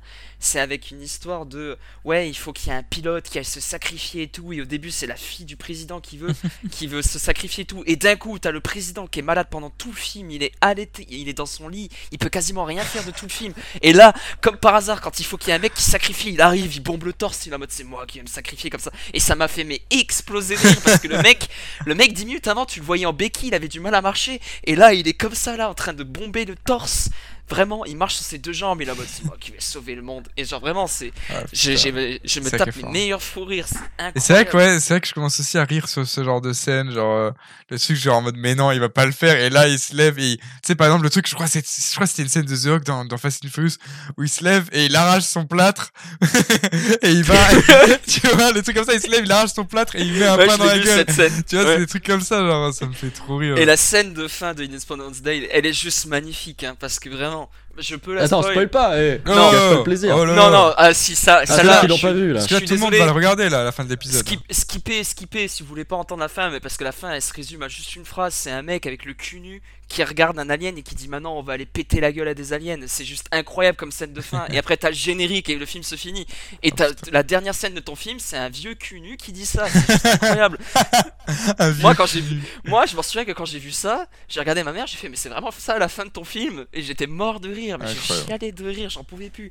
Non, je suis d'accord. hein, C'est vrai. Moi, c'est moi, c'est pour tous ces bons souvenirs là que c'est vrai que les grandes franchises C'est vrai que popcorn, final, euh, me- Ça me garde, beaucoup. c'est ça, ça garde son, son bon côté. tu vois. Ah clairement, ça carte son petit charme quoi. C'est vrai. Mais euh, pour naviguer un petit peu euh, vers d'autres euh, questions, euh, est-ce que vous pensez que les films, c'est euh, à prendre au même titre en termes d'objets culturels qu'un livre? Alors moi je trouve, ça, Alors- je trouve ça différent. J'ai eu un exemple en plus assez récemment. Après moi je, le problème aussi euh, sur cette question-là, c'est que je suis pas énorme énorme euh, consommateur de livres. J'essaie justement de m'y mettre là un peu avec les, livres audio parce que j'ai beaucoup de mal à me poser euh, poser pendant pendant 30 minutes devant un bouquin à, à- à- à lire le truc euh, sans images et tout. C'est mon côté un peu un peu un peu enfant euh, enfant hyperactif. Mais mais justement j'ai un des seuls livres que, que j'ai lu, c'est Shining. Et justement, j'ai euh, j'ai lu Shining et, vu, et après vu Shining. J'avais fait exprès de pas le, le- regarder euh, avant. Parce que je me suis dit, ouais, je, je vais peut-être avoir plus de- d'explications et tout. Et en fait, j'ai fait l'erreur. Je pense que j'aurais peut-être, euh, je sais pas, j'aurais dû les, les euh, enfin, lire le livre à un autre moment, regarder le film en étant déconnecté du livre. Parce que du coup, j'ai eu ce choc, enfin, c'est juste ce choc, entre grandes guillemets. hein. J'ai eu, ce, j'ai eu ce, cette, cette déception euh, que beaucoup de gens ont euh, après avoir lu un livre en regardant, en regardant un film euh, adapté de ce livre. C'est ce truc de ben t'as as vu un truc complètement différent dans le livre, tu t'attends de le voir dans, dans le film et le film raconte quelque, chose de complètement différent. Après, je pense que c'est l'objectif. hein. Surtout, je me dis le, le livre, ça a été, je sais plus, je crois que ça a été genre, je crois que ça a été 14 heures d'audio ou 12 heures d'audio. Genre, forcément, c'est énorme et tu peux pas retransmettre ça en, en une heure et demie de film. Mais, euh, mais j'ai pas du tout retrouvé les mêmes enjeux dans le, dans, le, dans le livre et dans le film. Du coup, je comprends que les gens qui, qui bouquinent beaucoup euh, ont du mal à voir des, des, adaptations de, de, de, de, livres. Mais euh, moi, je trouve que c'est des enjeux différents. Tu vois, je pense que le, le, le film euh, va apporter quelque chose d'autre sur une histoire et, et va plus s'ancrer dans, dans l'imagerie culturelle, tu vois, dans, le, dans la culture populaire qu'un qu'un livre. Alors qu'un livre va être plus personnel, va être plus approprié à la personne qui le lit, va être plus, plus, ouais, plus personnel, tu vois, va être plus, euh, sais pas, plus frappant, plus. Pareil, c'est de la réflexion parce que toi, tu, tu le vois avec tes yeux à toi, tu, tu, le, tu vois, tu l'images toi-même avec ta, ta version de la vie, ta version des choses, ta compréhension de, du livre. Donc c'est quelque chose de beaucoup plus personnel, beaucoup plus. qui sera pertinent à chacun d'une d'une- d'une manière différente. Et euh, du coup, je trouve que c'est plus intéressant personnellement un livre, mais autant c'est plus marquant. un- Ça peut être plus marquant un film. C'est mon, enfin, là, en tout cas, c'est mon avis. Je Personnellement, je- pense que adapter un livre en film, c'est une des choses les plus difficiles à faire. Ouais. C'est extrêmement compliqué parce que on parle d'un livre, on va dire en moyenne, un livre ça fait quoi? Ça fait 400-500 pages. On va prendre à peu près la moyenne là. En 400-500 pages, l'auteur il a le temps de décrire énormément de choses, de rentrer énormément dans les détails, de raconter plein de trucs différents, de paraphraser, enfin bref et tout. Alors qu'un film, généralement c'est une heure et demie, deux heures. En C'est ça. une heure et demie, deux heures, résumer 500 pages, c'est très compliqué. Donc c'est pour ça que pour moi c'est très très dur. Après il y a certains, certains, certains auteurs, certains réalisateurs et tout qui font le pari de faire le, le, le sens inverse. Et moi je trouve que le faire le sens inverse c'est bien. C'était le cas notamment avec l'Odyssée de l'espace. 2000 l'Odyssée de l'espace, c'est que d'abord ils ont sorti les films et ensuite ils ont sorti des livres pour compléter les films. Et je pense que dans ce sens-là c'est beaucoup mieux parce que tu peux regarder ton film et derrière si tu as envie tu lis ton livre et tu as détails. plus d'informations. Ouais, voilà vrai. exactement. Pas bête. Et du coup, pour moi, livre et film, à la fois ça peut aller ensemble, mais à la fois pas trop. C'est vraiment c'est un truc à part. Non, mais c- c'était plus de savoir si tu pensais que c'était un... aussi important que les livres. Ah, pour moi, les films. Pas- livres pas, et les- Pas si ça va ensemble. Les, pour moi, les livres et les films, c'est les l'un comme l'autre sont aussi importants parce qu'ils n'apportent pas les mêmes choses. Ouais, c'est ça. Vraiment, un film, un film, ça ne t'apporte pas les mêmes émotions qu'un livre. Moi, je sais que des fois, il y a des livres que j'ai lus qui m'apportaient 20 fois plus d'émotions que des Ouais. films que j'avais regardés et que pourtant j'aime beaucoup. C'est parce que ça dépend, comme Nico il a dit, ça dépend de l'interprétation que tu fais de ton livre. Donc, En euh, fait, je- c'est ça, je pense que ça dépend aussi de la personnalité de la personne. C'est-à-dire qu'il y a des gens qui arrivent très bien à se plonger dans des lignes et très bien à se à s'imaginer euh, ce que ce que c'est. Par exemple, si on parle d'un livre historique, il y en a, ils, livrent- ils lisent des livres sur les atrocités de la guerre et ils le perçoivent très bien. Mais il y en a d'autres qui lisent juste la phrase et qui comprennent son sens et qui visualisent pas trop le truc, tu vois. Et c'est pour ça que je trouve par exemple les films historiques euh, comme, euh, je sais pas, euh, La vie du soldat Ryan, La liste de Schindler, Ouais, tous ces films historiques-là, c'est très très touchant. Et euh, justement, le, le- le film peut être un- un- une bonne source d'information sur une période historique qui peut en plus motiver la personne à derrière aller se renseigner euh, sur le truc. C'est-à-dire qu'au même titre qu'il y a des mémoires différentes, je pense qu'il y a des manières de toucher les gens différentes. Ouais. Et c'est pour ça que je pense que c'est un objet culturel tout aussi important. C'est vrai que je trouve qu'on fait un peu passer le- les films pour un sous-art, tu vois. Parfois, on- on- on- à chaque fois, on dit oui, mais les livres, c'est euh, c'est le summum de la culture. Alors que je pense que c'est là qu'il y a le plus d'informations, mais c'est pas forcément le summum de la culture, tu vois. Faut pas sûr. dénigrer une source de culture sur une autre. Après, je pense que, justement, comme tu dis, je pense qu'en fait, le film, c'est plus accessible, c'est plus, euh, c'est plus facile d'accès qu'un qu'un livre. Et après, c'est enfin, c'est aussi dans le sens où c'est plus facile à consommer, tu vois. C'est un film, tu as deux heures, tu as deux heures à apporter, alors qu'un un livre, forcément, pour lire juste un livre, en général, as même, euh, selon les livres, tu as même des sagas de, de, de, de, de 4-5 livres, tu vois, qui sont énormes, qui sont des trucs que tu lis, après, ça dépend. Les lecteurs, hein, il y en a qui bouffent ça en, en, en 3 heures, mais il y en a d'autres, ça peut prendre des semaines euh, à finir un livre. Mais, euh, mais ouais, c'est sûr que c'est différent. Et pareil, je pense que le livre, c'est aussi plus marquant, enfin, c'est plus personnel, parce que tu, as ce truc-là où ça te prend plus de temps, où, tu te retrouves tous les soirs dans ton bouquin, tu te replonges dedans. C'est ce qui fait aussi, je pense, c'est ce qui joue aussi. C'est comme, des fois, il y a des gens qui sont plus marqués par des séries que, par des films, parce que tu as ce truc de, c'est plus, tu passes plus de, plus de temps, en fait, avec ces personnages, tu passes plus de temps avec ces, euh, avec ces, histoires qu'avec un film où tu passes 2 heures, euh, 2h30 max, tu vois. Non, c'est clair, je pense que c'est vraiment question de, de sensibilité. hein. Et moi, je sais que, par exemple, là récemment, euh, moi, c'est vrai que j'ai- j'aime bien, euh, j'ai installé l'application Arte, tu vois. De base, j'en cherche, je regardais des docus Arte sur, euh, sur YouTube, tu vois. Ouais. Et là, récemment, j'ai regardé une série documentaire. Alors, c'est rare que je fasse ça. Souvent, je regarde un peu un épisode par-ci par-là sur un sujet qui m'intéresse. Mais là, j'ai suivi une série sur Staline. Et en fait, à chaque fois, ça parlait de Staline et son rapport avec un autre personnage historique. Donc, par exemple, Staline et Lénine, Staline et Hitler, tu vois. Et ça montrait un petit peu quel rapport il entreprenait avec ces personnages historiques-là.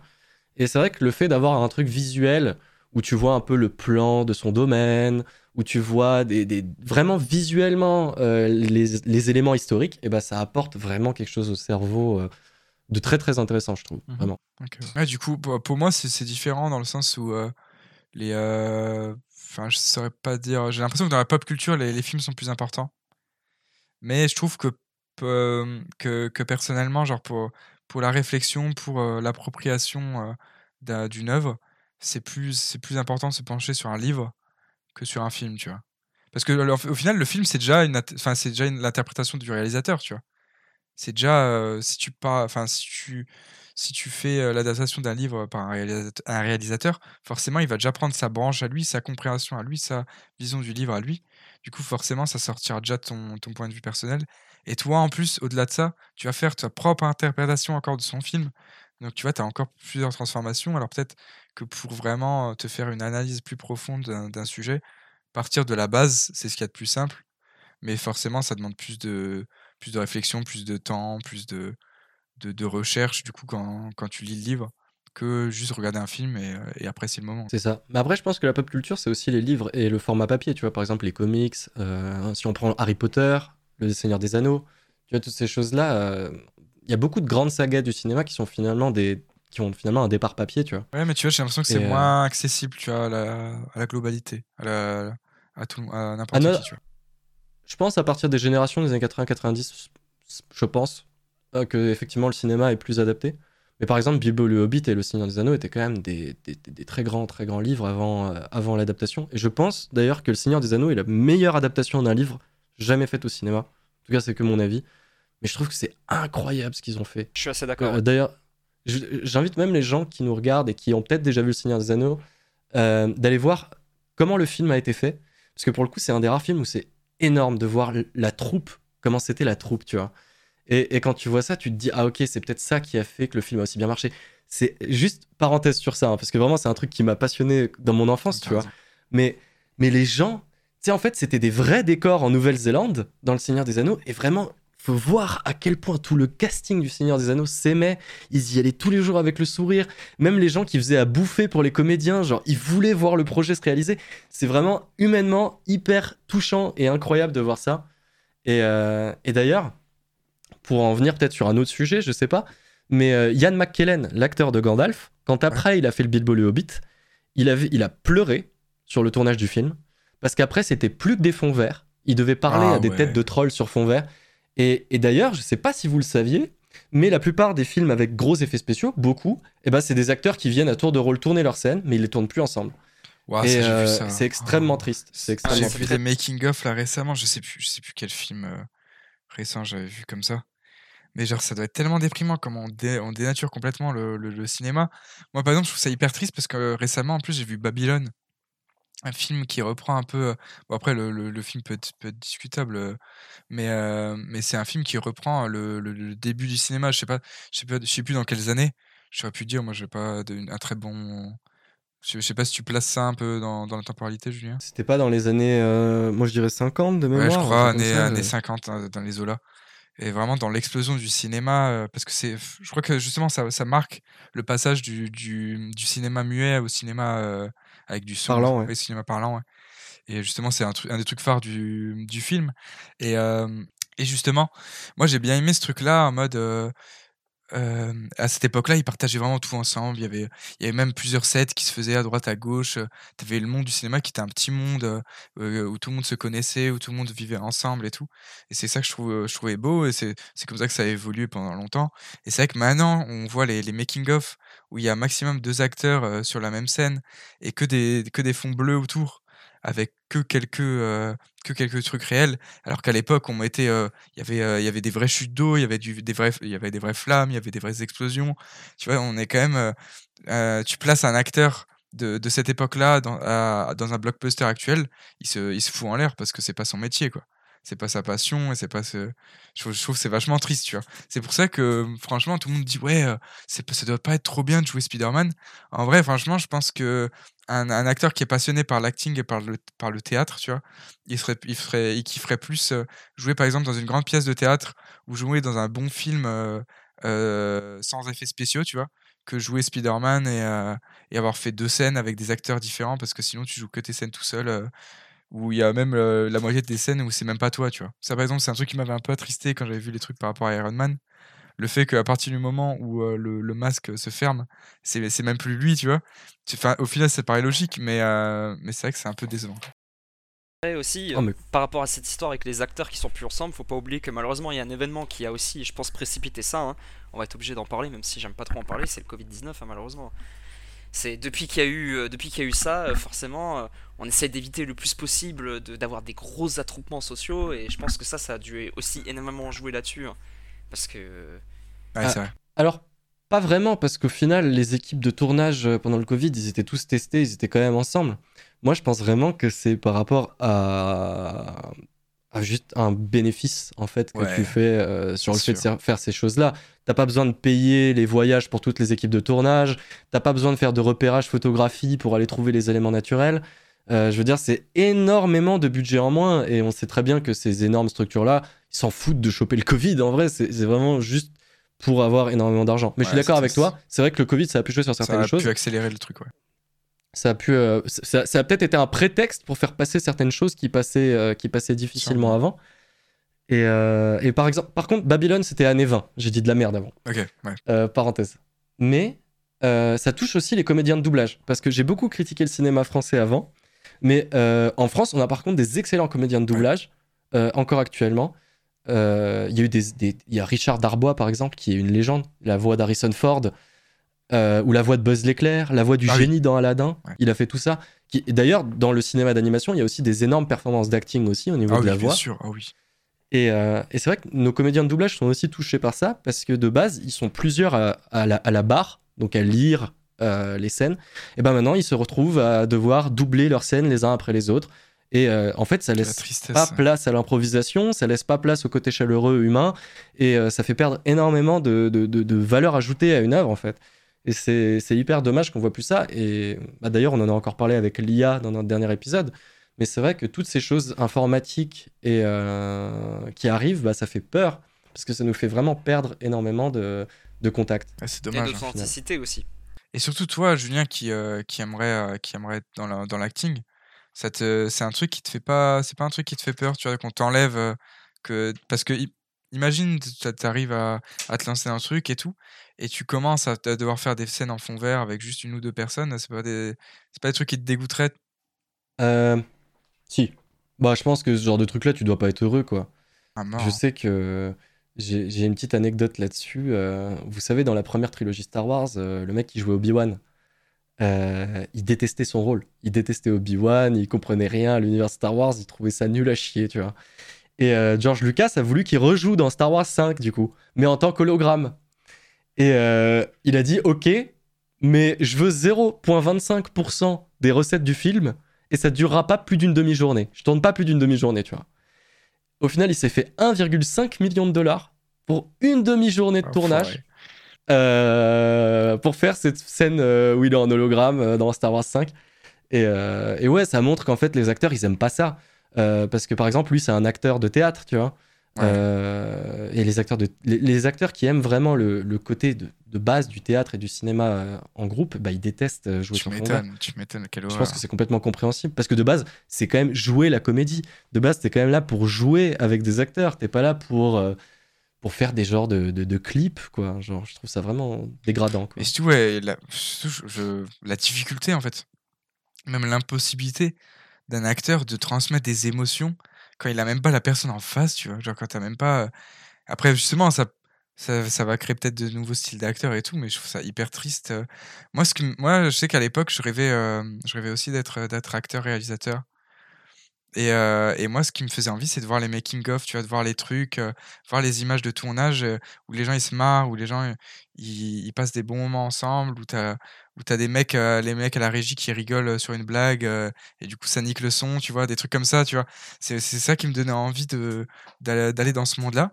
Et c'est vrai que de complètement dénaturer ce côté-là et de et de faire des films, genre par exemple, tu vois, t'as t'as ce truc, par exemple quand tu voyais Avengers Infinity War où tu dis ou, ou je sais plus Endgame je sais plus dans, dans quel film ils se retrouvent un peu tous mais t'as des trucs en mode what trop stylé ils doivent tous être potes tu vois et ben la moitié se connaissent même pas sont jamais vus tu vois c'est genre Ah bah c'était justement sur ça que j'avais vu où ils Ouais, ont pas tourné ensemble pendant la scène de combat, tu vois. c'est ça et tu te dis ouais c'est hyper stylé et en fait quand tu vois ça tu vois que la moitié était même pas là il y en a il y en a qui du coup étaient tout le temps en armure en CGI du coup il y en a qui ont même pas tourné euh, la scène. Genre tu te dis ah ouais euh, c'est moi je trouve que ça, re- ça enlève un charme tu vois parce que bien sûr tu sais que c'est pas réel tu sais qu'il y a, y a pas un mec qui tire des lasers tu vois.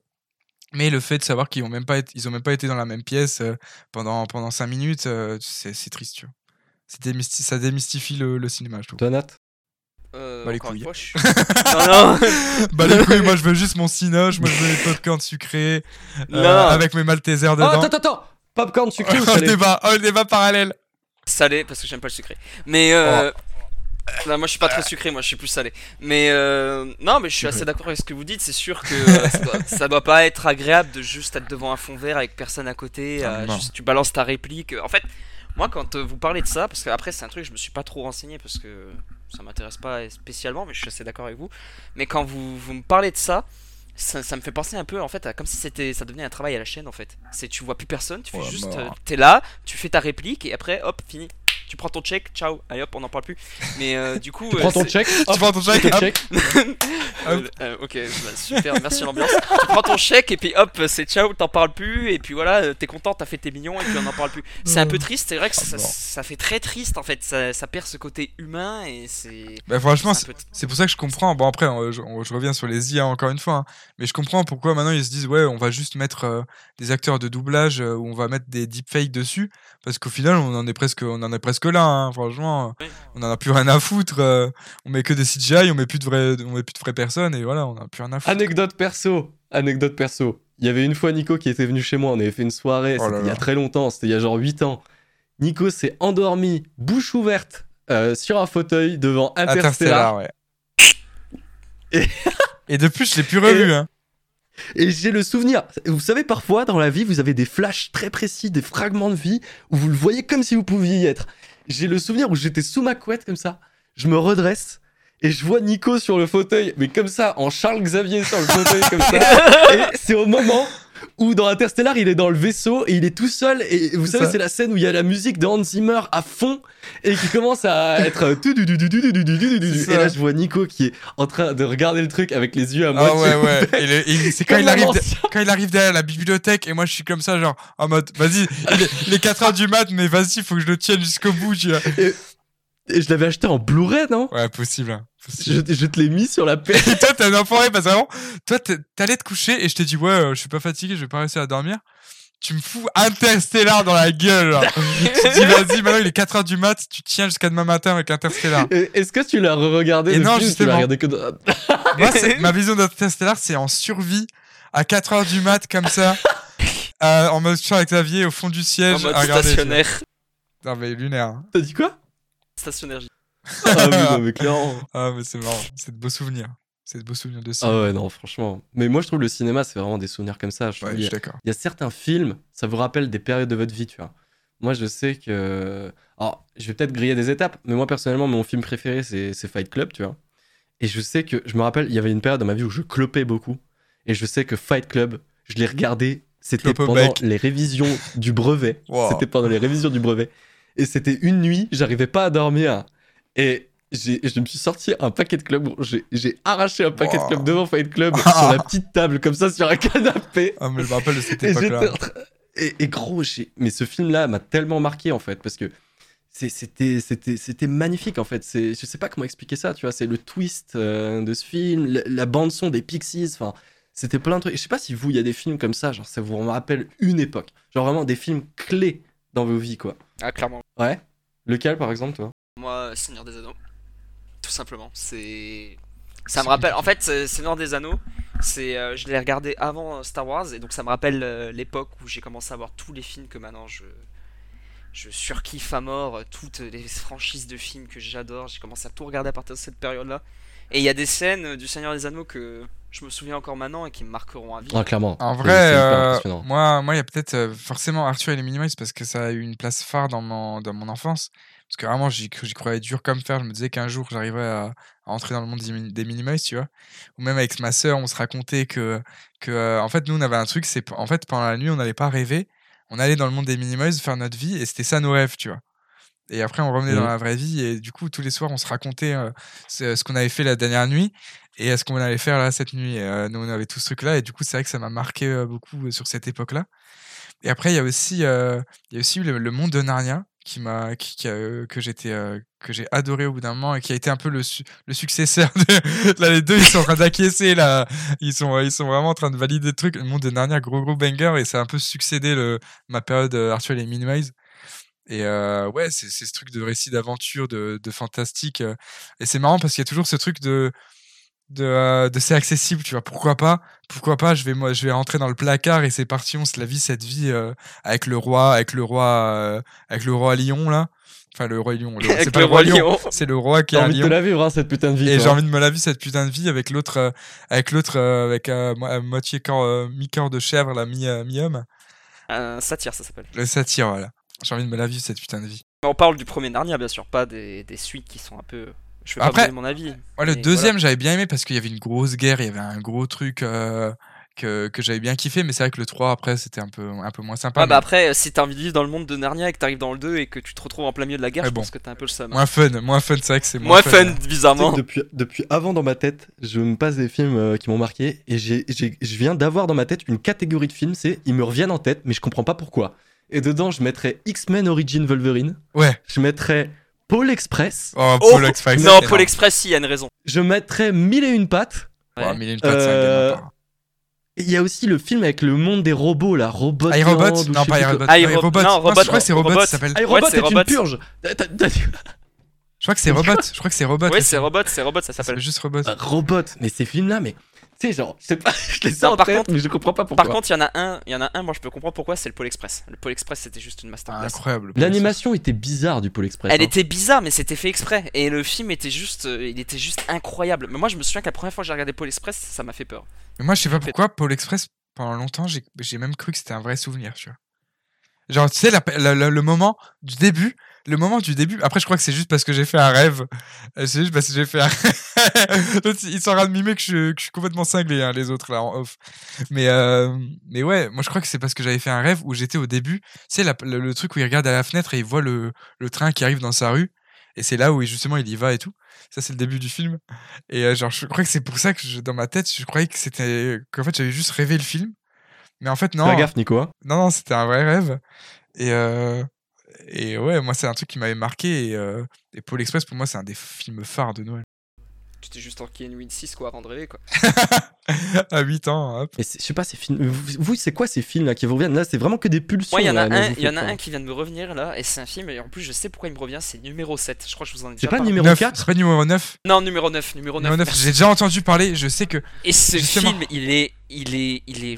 C'est un film que j'aimerais bien voir parce qu'apparemment, c'était un truc d'animation qui était hyper dark, qui était hyper Mais en profond. fait, c'est ça le truc, c'est qu'en fait, ma mère, Ah putain quand on était petit, elle me l'avait pris et euh, elle pensait que c'était un truc un peu SF comme ça et elle, s'attendait pas au film. Et quand on l'a regardé ensemble, je me souviens qu'à la fin, bah, moi j'ai déjà il m'a marqué à vie parce qu'il m'a traumatisé le film, il me faisait super peur. Et que ma mère, quand elle a vu le film, premier degré, elle se demandait si c'était vraiment un film, un dessin animé ou pas, tu vois. Parce que vraiment le film, il fait Ouais, il m'intrigue, il m'intrigue à mort ce film. euh, C'est, je peux raconter un peu l'intrigue parce que euh, voilà, l'intrigue, l'intrigue en gros, c'est que t'arrives dans un monde post-apo, apo, post-apo, j'arriverai pas à le dire. Apocalyptique. Post-apo. Post, post-apo, voilà, t'arrives dans un monde post-apo. où en Apocalyptique fait- Putain, mais dis-le, Nico en fait, Bah, t'as on des- reste là-dessus, tant pis. T'as des, t'as des machines en fait qui, qui ont en gros détruit l'humanité. Et en fait, en gros, il y a un, un scientifique qui a mis sa conscience dans des espèces de petits robots comme ça, de poupées, et les robots se réveillent les unes après les autres. Et toi, tu te, en fait, tu, euh, quand tu commences, t'es en mode un peu FPS first person, et euh, tu te réveilles en tant que le numéro 9. Oui, tu te réveilles à la première personne, et tu te réveilles en tant que le numéro 9 en fait. Donc t'es le dernier arrivé, et tu sais pas ce qui se passe, et en fait, au fur et à mesure, tu découvres, et c'est juste, c'est, bouleversant comme film parce que donc c'est un film vendu. euh, pour les enfants et t'as vraiment des grosses images de post-apo qui font bien peur. hein. Vraiment, c'est. Moi, je me souviens que petit, euh, et les- la fin du film, elle est. Elle est. Voilà quoi, c'est un truc qui m'avait bien marqué. Et voilà, quoi. Je, je veux pas spoiler la fin du film parce que euh, je vous invite Ouais, à voir. ouais, en vrai, spoil pas parce que j'ai vraiment envie de le regarder. C'est un film qui est très très, très marquant et vraiment, c'est. C'est. bah, voilà quoi, c'est ultra marquant. Moi, c'est des fois, j'y repense comme ça et je suis en mode putain. euh, Et dire que c'est un dessin animé quoi. C'est vrai que c'est intéressant. Moi, j'ai- j'aimerais bien le voir parce que j'ai beaucoup entendu parler de ça en mode euh, d'où euh, ils mettaient ça pour les enfants, alors que c'était un truc hyper dark, hyper profond et tout. Eh, parce que les, les thèmes ils étaient horribles. hein. Il y avait des thèmes, genre à un moment- il y a même une scène, ouais. une scène qui, qui m'a marqué où en fait c'est la poupée s'approche d'un landau et en fait il y a le gosse qui est mort dans le Oh, landau. ouais, ok. Et tu, et tu la vois le, du film. et tu, et tu vois pas le cadavre mais tu vois le squelette du Moi, gosse. je sais que j'ai eu un film euh, traumatisme aussi comme toi. alors. Euh, moi, je sais que très tôt, j'ai regardé les Evil Dead. euh, genre, je sais pas, vers 5 ans, je regardais les films d'horreur et tout, tu vois, j'aimais bien. L'Exorciste aussi, euh, Poltergeist, tous ces trucs-là, quoi. Et il y en a un, je sais pas pourquoi, il est pas aussi bien passé que les autres.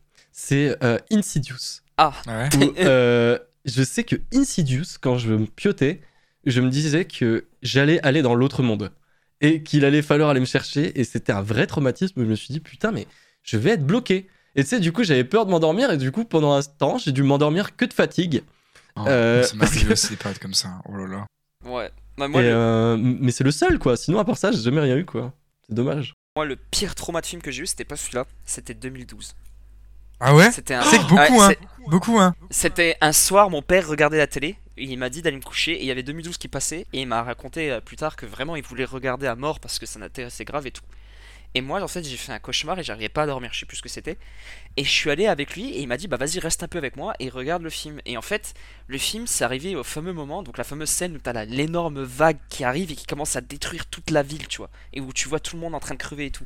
Et moi, j'ai vu ça, je m'en souviens, et je crois que pendant un mois, et c'est pas une blague, pendant un mois, je n'arrivais plus à dormir après avoir vu ça. Parce que j'avais. En plus, c'était à la période, quand on est jeune, on a toujours une période où on commence à avoir un peu peur de la mort. Moi, j'étais en plein dans cette période-là, j'ai vu ça, c'était fini, j'ai pas dormi pendant un mois. Et c'était vraiment, c'était. Alors que maintenant, le film, je le regarde, c'est limite, j'en rigole devant. Enfin, j'exagère, mais Oui, bon, bien vous avez sûr. compris Oui, non, raison. Parenthèse sur 2012, parce que quand même, j'ai un truc à dire là-dessus. C'est que moi, 2012 me tra- m'a traumatisé. Euh, les prédictions Maya m'ont je traumatisé. me rappelle. j'ai pas j'ai- j'ai passé des vacances euh, dans le sud l'année de 2012 enfin ou en tout cas il était censé y avoir la prophétie de 2012 je crois que c'était en je sais plus quand Euh, je vais pas dire n'importe quoi C'était en mais en tout cas j'avais mes vacances d'été j'étais en train de je me rappelle j'étais à, à Amélie les Bains Euh, et euh, j'étais à la mer etc enfin bref des vacances dans le sud classiques quoi. Et toutes ces vacances là j'étais pas bien je tirais la gueule pendant un mois où j'étais en train de me dire bah ça y est c'est fini quoi. C'est la pluie d'astéroïdes qui arrive euh, c'est les catastrophes naturelles et tout. Et j'ai refusé de voir le film. Et d'ailleurs j'étais déjà en classe euh, avec Nico Ouais. à ce moment-là. Et je ne suis pas venu je crois deux jours avant la date butoir parce que j'étais en train de me préparer dans ma chambre à 2012 et, euh, et la nuit où c'était censé arriver je n'ai pas dormi et j'étais avec mon père dans le salon et je lui ai dit bah ça y est ça, ça va arriver quoi. Et au final le truc n'est pas arrivé. Je suis retourné en classe et tout le monde s'est foutu de ma gueule. Ouais. mais euh, mais ouais c'était bien marrant. C'est bien marrant ce truc là Enfin, c'était bien marrant maintenant, avec du recul, c'est marrant, Ouais, mais sur le coup. avec du recul c'était marrant ouais. Mais après c'est sûr que sur le coup, moi, je me souviens que le jour où ça devait arriver, j'étais pas bien non plus. hein. Ouais, moi j'avais Ah bah, quand même pas. Au début j'avais un peu peur, mais au final euh, ça allait. Ouais, toujours plus. Ah, au final, après, le Covid, c'était juste. Oui, parce que euh, je me doutais que le Covid, euh, au final, comme quoi, j'étais pas tout le temps fou. Quoi. Ouais, voilà. Il y avait bah, des trucs temps, qui sont des vraiment. arrivés. qui sont Tu sais, vraiment arrivées. quand tu regardes les liens Facebook, hein, ils ils avaient déjà tout prouvé en 2013. hein. Enfin bref, on va pas rentrer dans ce débat-là. On va pas parler de la 5G. euh, Ouais, Enfin, qui, qui t'implante, euh, on en parle. Bah bref, ça c'est un autre sujet ça. Ouais. Et de la terre qui est plate, Euh, ça c'est un autre sujet. Moi je voulais juste faire un jeu qui est hyper, euh, si, vous, si vous le voulez bien. Plaisir. un jeu qui est hyper euh, typique euh, dans, dans, quand on parle de cinéma, c'est euh, les titres en québécois euh, qu'il faut deviner dans la version française. Alors j'en ai quelques-uns. En vrai, moi je vous propose qu'on arrête quand ça saoule parce que j'en ai une grosse liste. Ah oui, ouais, vas-y. Alors je commence, je commence par des faciles et j'essaie de faire plus dur après. Ok. Donc si je vous dis tuer Bill, Kill Bill. Voilà. oui bah Là, on voilà, a traduire. ensemble. Hein. Ah, on est ensemble, ok. Ok. Je crois que c'était une compète, moi. Ça Ah, m'intéresse vous voulez être l'un contre l'autre Non, non, on peut jouer ensemble, pas de soucis. Ok, ok, ok. Euh, film de peur. Scary Movie, voilà. Ok, on, on Ouais, la façon, on est juste sur de la traduction simple. Ok, ok, là pour l'instant ça va. L'inconnu de Las Vegas. Waouh. Après, je vous donne des indices pour vous aider euh, si vous trouvez pas. Ouais, Pour le coup là, Moi, ça me régale ce titre. hein. pour le coup là, j'ai aucune idée. hein. Moi non plus. C'est avec, c'est un film de braquage très connu, genre peut-être le film de braquage le plus connu, avec des légendes du cinéma dans l'équipe de braqueurs. Il y a que des beaux gosses. Il y a deux beaux gosses dans le film. J'en ai pas vu beaucoup des films de braquage, donc ça me dit pas grand Il chose. y a George Clooney en beau gosse. Il y a Brad Pitt, film de braquage. Euh...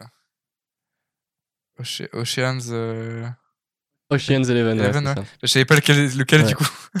Mais euh, un des Oceans. Ok. Euh... Voilà, là, ça n'a rien à voir là, par contre. on a- ça n'a rien à voir. C'est incroyable. Bethel- Betelgeuse. Betelgeuse. Betelgeuse. Ça veut rien dire. T'as inventé, là. Betelgeuse. T'as inventé là. Betelgeuse. Pété. Non, non, j'invente pas. C'est pas, c'est pas Beetlejuice. Si. Quoi Ouah, Betelgeuse. Beetlejuice. Ouah, incroyable. Bon, homme en noir. Le Man in Black. Ah oui, oui, Facile. bien sûr. Exactement. sûr. Facile, facile. Alors, là, il y en a un, il est trouvable. Mon fantôme d'amour. Euh. Bah, c'est Gasper, non? Casper. Non Moi, je Je pense donne un indice. C'est un film, euh, film d'amour très connu Ah, boum. des années 80. Non, américain. La bouffe. Ouais, c'est très connu. hein. Ah, Mon fantôme d'amour, putain. La boum, il l'aurait traduit. Par mon fantôme d'amour, ouais, ouais, allez. un, un film hyper connu euh, des années 80 d'amour avec euh, Patrick Swayze. Ah, tu sais que ça, je l'ai pas. hein. Enfin, années 90, euh, Ghost. C'était Ghost. Ah, Je sais pas si vous avez déjà vu Je l'ai Ghost. pas vu, c'est pour ça. Euh, bon, allez, on va refaire un simple. Les patrouilleurs de l'espace. Et après, je vous en fais un dernier. Gardien de la Galaxie. Ah non, Non, non. c'est déjà traduit. C'est déjà, tra- c'est déjà traduit. Oui, ouais. Les patrouilles Les d'espèce. patrouilleurs de l'espace. Juste pour que vous voyez un peu la, la gueule des trucs. Ouais, Les patrouilleurs de l'espace, euh, vous avez pas? Non, je Non. l'ai pas. Ah, c'est Starship Troopers. Ah oui, ouais. Ouais, non, ouais, non, là, ça n'a rien à voir par contre. Starship Troopers, les patrouilleurs bah de si. L'espace. Ah si, c'est exactement la traduction. C'est Google Trad. Hein. Non, mais en fait, non, mais Euh. ça n'a pas rien à voir en mode, c'est c'est pas la même signification. Ouais. C'est que quand tu vois le film et que tu vois le nom, ça n'a rien à voir. Bien sûr. ok, bon, je vous dis juste, c'est un film d'animation, le dernier. Une vie de bestiole. Bestiole. C'est pas mille et une pattes? Si, c'est ça. Mais il a une patte, ils ont traduit. Oui, parce que de base, c'est. Bugs Life, je crois. C'est ça, en anglais, c'est Bugs Life, je crois. Euh, honnêtement, je connais pas le titre anglais. Je crois que c'est pour euh, ça. Je connais pas. Mais bon, après, il y a tous ceux qu'on connaît énormément, comme euh. Fiction Pulpeuse Ouais. pour Pulp Fiction, Bagnole Pour euh, Cars. Alors, je sais pas si le truc du rapide et furieux, c'était vrai ou pas pour euh, Fast, Fast and Furious, je me rappelle plus de ça. Euh, J'ai pas cherché, j'avoue. Mais euh, Tu- ouais. Ouais, voilà. Bah, c'est que c'est marrant. ces moi, je trouve que c'est toujours marrant Ah ouais, de, bien sûr. de regarder. Bien sûr, moi, ça me régale toujours. Les trucs en québécois, ils me régalent. Après, c'est sûr, c'est le jeu le plus fait, je pense, sur le cinéma. Ouais, c'est ça, malheureusement. Bah, parce qu'après, forcément, si tu t'intéresses un peu à ça, ou t'as déjà vu passer sur un réseau euh, un petit truc en mode euh, les bagnoles euh, avec Cars ou des trucs comme ça, c'est sûr que c'est marrant, tu vois. Ah, moi j'adore. hein. Mais moi je me dis, mais en plus les doublages québécois sont tellement atroces. Je sais pas si vous, ça vous Ah, est ça t'avais- arrivé de tomber sur des sites de t'avais streaming. pas, t'avais pas regardé Deadpool ou je sais plus quel film en, en québécois, je sais plus. J'ai regardé. Alors qu'est-ce que j'ai comme souvenir de film en québécois? J'ai j'ai regardé euh, le film euh, de- avec justement The Rock et Kevin Hart là, Ah oui, euh, où oui. ils sont espions là. oui. Putain, je l'avais vu en québécois, c'était une, une horreur. Ah, énorme, ça a l'air incroyable. Toi Nat, tu t'avais vu quoi en québécois? J'avais vu des extraits de certains épisodes d'animé en québécois, ça me faisait très Dragon Ball. Dragon Ball, c'était juste une dinguerie. Mais Je viens de la planète Vegeta. Ah oui, ouais. ah oui. Ouais, c'était incroyable. Mais euh, Oh, comme j'ai peur en, en québécois, j'ai pas regardé euh, ex- beaucoup de films, j'en ai même regardé aucun en fait, pour être précis. Moi, généralement, c'est français, anglais, et c'est tout quoi. Pour les films. Ah, ça c'est ça, c'est intéressant, VO, VostFR et tout ça. ça Ah oui, qu'on en c'est a vrai. pas parlé. Ah, Moi, moi, je sais que je regarde toujours tout. Aujourd'hui, c'était pas le cas quand j'étais petit, mais je regarde tout dans la langue d'origine. Genre, par exemple, euh, Squid Game, j'ai regardé en coréen, tu vois. Genre, euh, je regarde toujours en. Parce qu'en fait, je trouve que sinon, j'ai pas toute l'intention du jeu, tu vois. Ça, justement, bon, pendant longtemps, je croyais que c'était un truc de puriste. Je me suis dit, euh, c'est un truc de, de, de mec qui veut prouver. Mais euh, maintenant, j'aimerais bien m'y faire parce que, en fait, tu te rends compte quand tu écoutes les VO et les VF, ben, les VF, en fait, tu as cette sensation studio. Et les VO, tu as, vraiment le truc de. T'entends, t'entends les bruits, t'entends en fonction des pièces que c'est différent, t'entends, t'entends les vrais bruits ambiants, t'entends que c'est réel, tu vois. T'entends que c'est de la vraie intention, t'entends que c'est des vrais échanges. Alors que c'est vrai que VF, t'as vraiment ce truc studio, t'as ce truc trop net, trop beau, qui, euh, enlève un côté, euh, vraiment euh, réel. Mais c'est pour ça que j'essaie, j'aimerais bien me faire à la VO, mais pareil, quand t'as l'habitude de la VF, c'est compliqué, comme c'est compliqué dans l'autre sens. Mais, euh, mais ouais, j'aimerais bien m'y faire parce que ça a vraiment d'autres intentions en VO qu'en VF.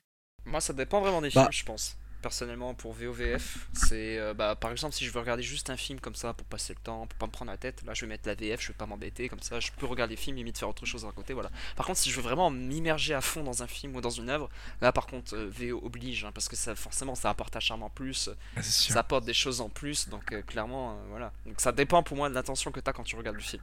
Il n'y a pas d'histoire non plus de puriste et tout, parce que c'est sûr que la VO est un peu meilleure, puisque c'est la version originale, c'est dans le titre. Mais euh, après, ça dépend des avis de chacun. Après, j'ai rien contre les gens qui, qui, qui aiment bien la VF, j'aime bien, j'ai rien contre les gens qui aiment bien la VO. Par contre, les gens qui disent qu'il y en a un supérieur à l'autre, la VO c'est la version originale, donc logiquement, voilà. Mais pour moi, il n'y a pas de version supérieure à l'autre. Ça dépend en fait de comment toi tu veux regarder ton film. C'est pour ça que j'aime pas trop ce débat. Moi, je trouve que c'est vraiment des couleurs différentes les films quand tu changes la voix. Parce que, Oui, oui, après, par oui. exemple, tu sais que Bruce Willis, il a remercié euh, son doubleur français quand il est venu en France parce qu'il a dit Je vous remercie. vous m'avez donné une image vraiment sympathique. Les Français me trouvent tous hyper sympas. Parce qu'il faut savoir qu'avec sa voix aux États-Unis, il a l'air beaucoup plus froid, beaucoup plus distant avec les gens. Et, Ouais. et la voix française, du coup. C'est vrai que ça, au début, j'ai trouvé ça un peu euh, ridicule euh, parce que je l'ai d'abord, euh, j'ai d'abord entendu en anglais. C'est un des rares, euh, une des rares personnes parce que je, parce que j'avais pas tout de suite regardé ses films ou très peu, où j'ai plus entendu sa voix en anglais qu'en français. Et après, j'ai regardé ses films, je me suis dit ah ouais, mais c'est un personnage de cartoon en fait. Et, bah ouais, et Patrick Poivet, du coup, paix à son âme, c'est lui qui le doublait. Et putain, il lui donnait vraiment. J'adorais, moi, la couleur qu'il donnait à Bruce Willis, tu vois, genre. euh, en... Avec Yippee bande de cons et des, Ouais. des répliques comme ça, tu vois. Moi, moi j'adore la voix VF de, de Bruce Willis, tu vois. Et je pense que ça dépend vraiment des trucs. Par exemple, j'ai voulu montrer. euh, bah, toi, ça va te parler, Nat. Euh, My Hero Academia à ma sœur. Elle n'arrive pas à suivre les sous-titres, donc j'ai dû me taper trois épisodes en français. Euh, j'ai cru que j'allais me foutre en l'air. Ah non. Alors autant, autant pour les films, je suis en mode ouais, ça dépend des goûts. Autant je suis désolé, mais les gens qui regardent des animés pas en VO, là par contre, je suis désolé, je suis intransigeant là-dessus. la VF et la VO, ça n'a rien à voir. Tu ne peux pas. Je pense que tu peux dire pareil du cinéma hein, si t'es euh, non, investi dans le cinéma que Un toi t'es mec- dans les Non, non, animés. je suis désolé parce que le cinéma c'est encore autre chose. Mais pour moi, un animé, vraiment, les mecs qui disent que la VF est mieux que la VO dans un animé, c'est des mecs qui n'ont jamais écouté une VO de leur vie. Parce que moi, au début, j'étais comme ça. Je disais la VF c'est mieux que la VO. J'ai commencé à écouter la VO, maintenant je n'écoute que ça. Parce que c'est c'est pas pareil en fait. Même les traductions sont pas bonnes. Enfin bref, il y a des trucs qui ça n'a rien à voir. Ils traduisent pas du tout de la même manière. C'est tu perds énormément. C'est voilà quoi. Mhm. Et je vois Nico qui me fait des signes en mode euh, dépêche-toi de te taire parce que là ça prend trop de temps là. C'est ça. J'ai la dalle là. Malheureusement, je sais pas, euh, je sais pas euh, si, si t'avais encore un truc de prévu, Julien. Euh, bah, beaucoup, oui, mais faudra, faudra faire sur un deuxième épisode, je pense. C'est hein. ça. Mais après, c'était sûr. C'est vrai que le cinéma, surtout que nous, c'est un truc qui nous tient à cœur. Après, on avait différentes facettes aussi à, à explorer. Et c'était compliqué. On savait que ça allait être compliqué à gérer parce que forcément, quand c'est un truc aussi large qui nous passionne en plus, euh, où on a des avis perso euh, qu'on a envie de partager avec vous, c'est toujours, euh, c'est toujours un peu spécial. Mais, mais forcément, faut, faut qu'on écoute, forcément, faut qu'on s'arrête quelque part. Et on en aura, on on aura jamais fini. Après, c'est forcément des sujets que, sur lesquels on va revenir dessus. J'adorerais parler avec quelqu'un de ce milieu-là, quelqu'un qui fait même des trucs à petite échelle, dans le cinéma, dans l'animation, peu importe. Ça serait super intéressant. Et c'est euh, comme on vous le dit dans, les derniers épisodes, euh, c'est ce qu'on ce cherche à faire, euh, vous faire participer, faire rentrer des gens passionnés de, dans, dans nos épisodes. Et forcément, c'est un sujet qui va revenir. Et, et voilà, on n'a forcément pas, pas, pas traité tous les sujets.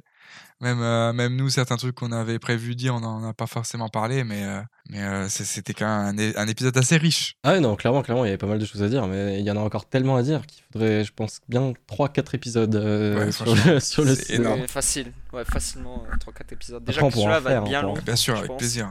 Avec grand plaisir. Après, j'aimerais bien d'abord en faire un sur les séries. On a parlé beaucoup de séries, mais euh, j'aimerais bien en faire un dédié aux séries. Ouais, c'est encore quelque chose à part, les séries. Comme dit, euh, Ah ouais. c'est encore une autre façon de consommer, une autre façon de voir la chose. Qui se rapproche peut-être, comme je disais, pour moi, qui se rapproche peut-être un peu plus d'une- d'un livre, mais bon, on en parlera à cette occasion-là. Clairement. Bon, bah, je pense qu'on peut, on peut, on peut Bah, on peut, clôturer ouais, là, on hein. peut clôturer Oui, là-dessus. on peut euh, s'arrêter là, c'est déjà pas mal. on peut déjà vous donner rendez-vous pour- à la, à la semaine prochaine sur le thème un peu original et, enf- et enfin aussi avec, euh, avec, euh, avec un invité un peu, un peu particulier, une invitée en l'occurrence, qui, euh, où on va aborder le thème des furies. Justement, on sort, on sort de notre zone de confort et on, va chercher des, euh, passions qui peuvent être un peu originales, mais auxquelles on s'intéresse forcément parce que voilà, il faut étendre nos, champs des possibles et nos champs des nos connaissances. Alors, euh, on verra sur ce nouveau thème-là, euh, qui j'espère sera vous intéresser. Je, pense qu'il peut vous intriguer, franchement, parce que c'est- ça sort, euh, ça sort de ce qu'on fait d'habitude. Et ça sort de, par exemple, un thème comme le cinéma qui est assez simple d'accès. La semaine prochaine, c'est sur les furies. Mais en tout cas, euh, n'hésitez pas aussi à nous, donner, à nous dire ce que vous avez pensé de cet épisode-là, euh, que ce soit sur- directement sur Spotify ou de venir sur les réseaux euh, qui sont dans, la- dans la description. N'hésitez pas à, à Ouais, nous faire part échanger de avec vos nous impressions dessus. Un mot pour finir, Nat? Un mot? Juste un mot? Merci. Ok. Tout. Bon, bah merci, Merci. et à la semaine Merci à prochaine. vous, à la le semaine cinéma. prochaine. Vive le cinéma. C'est beau ça.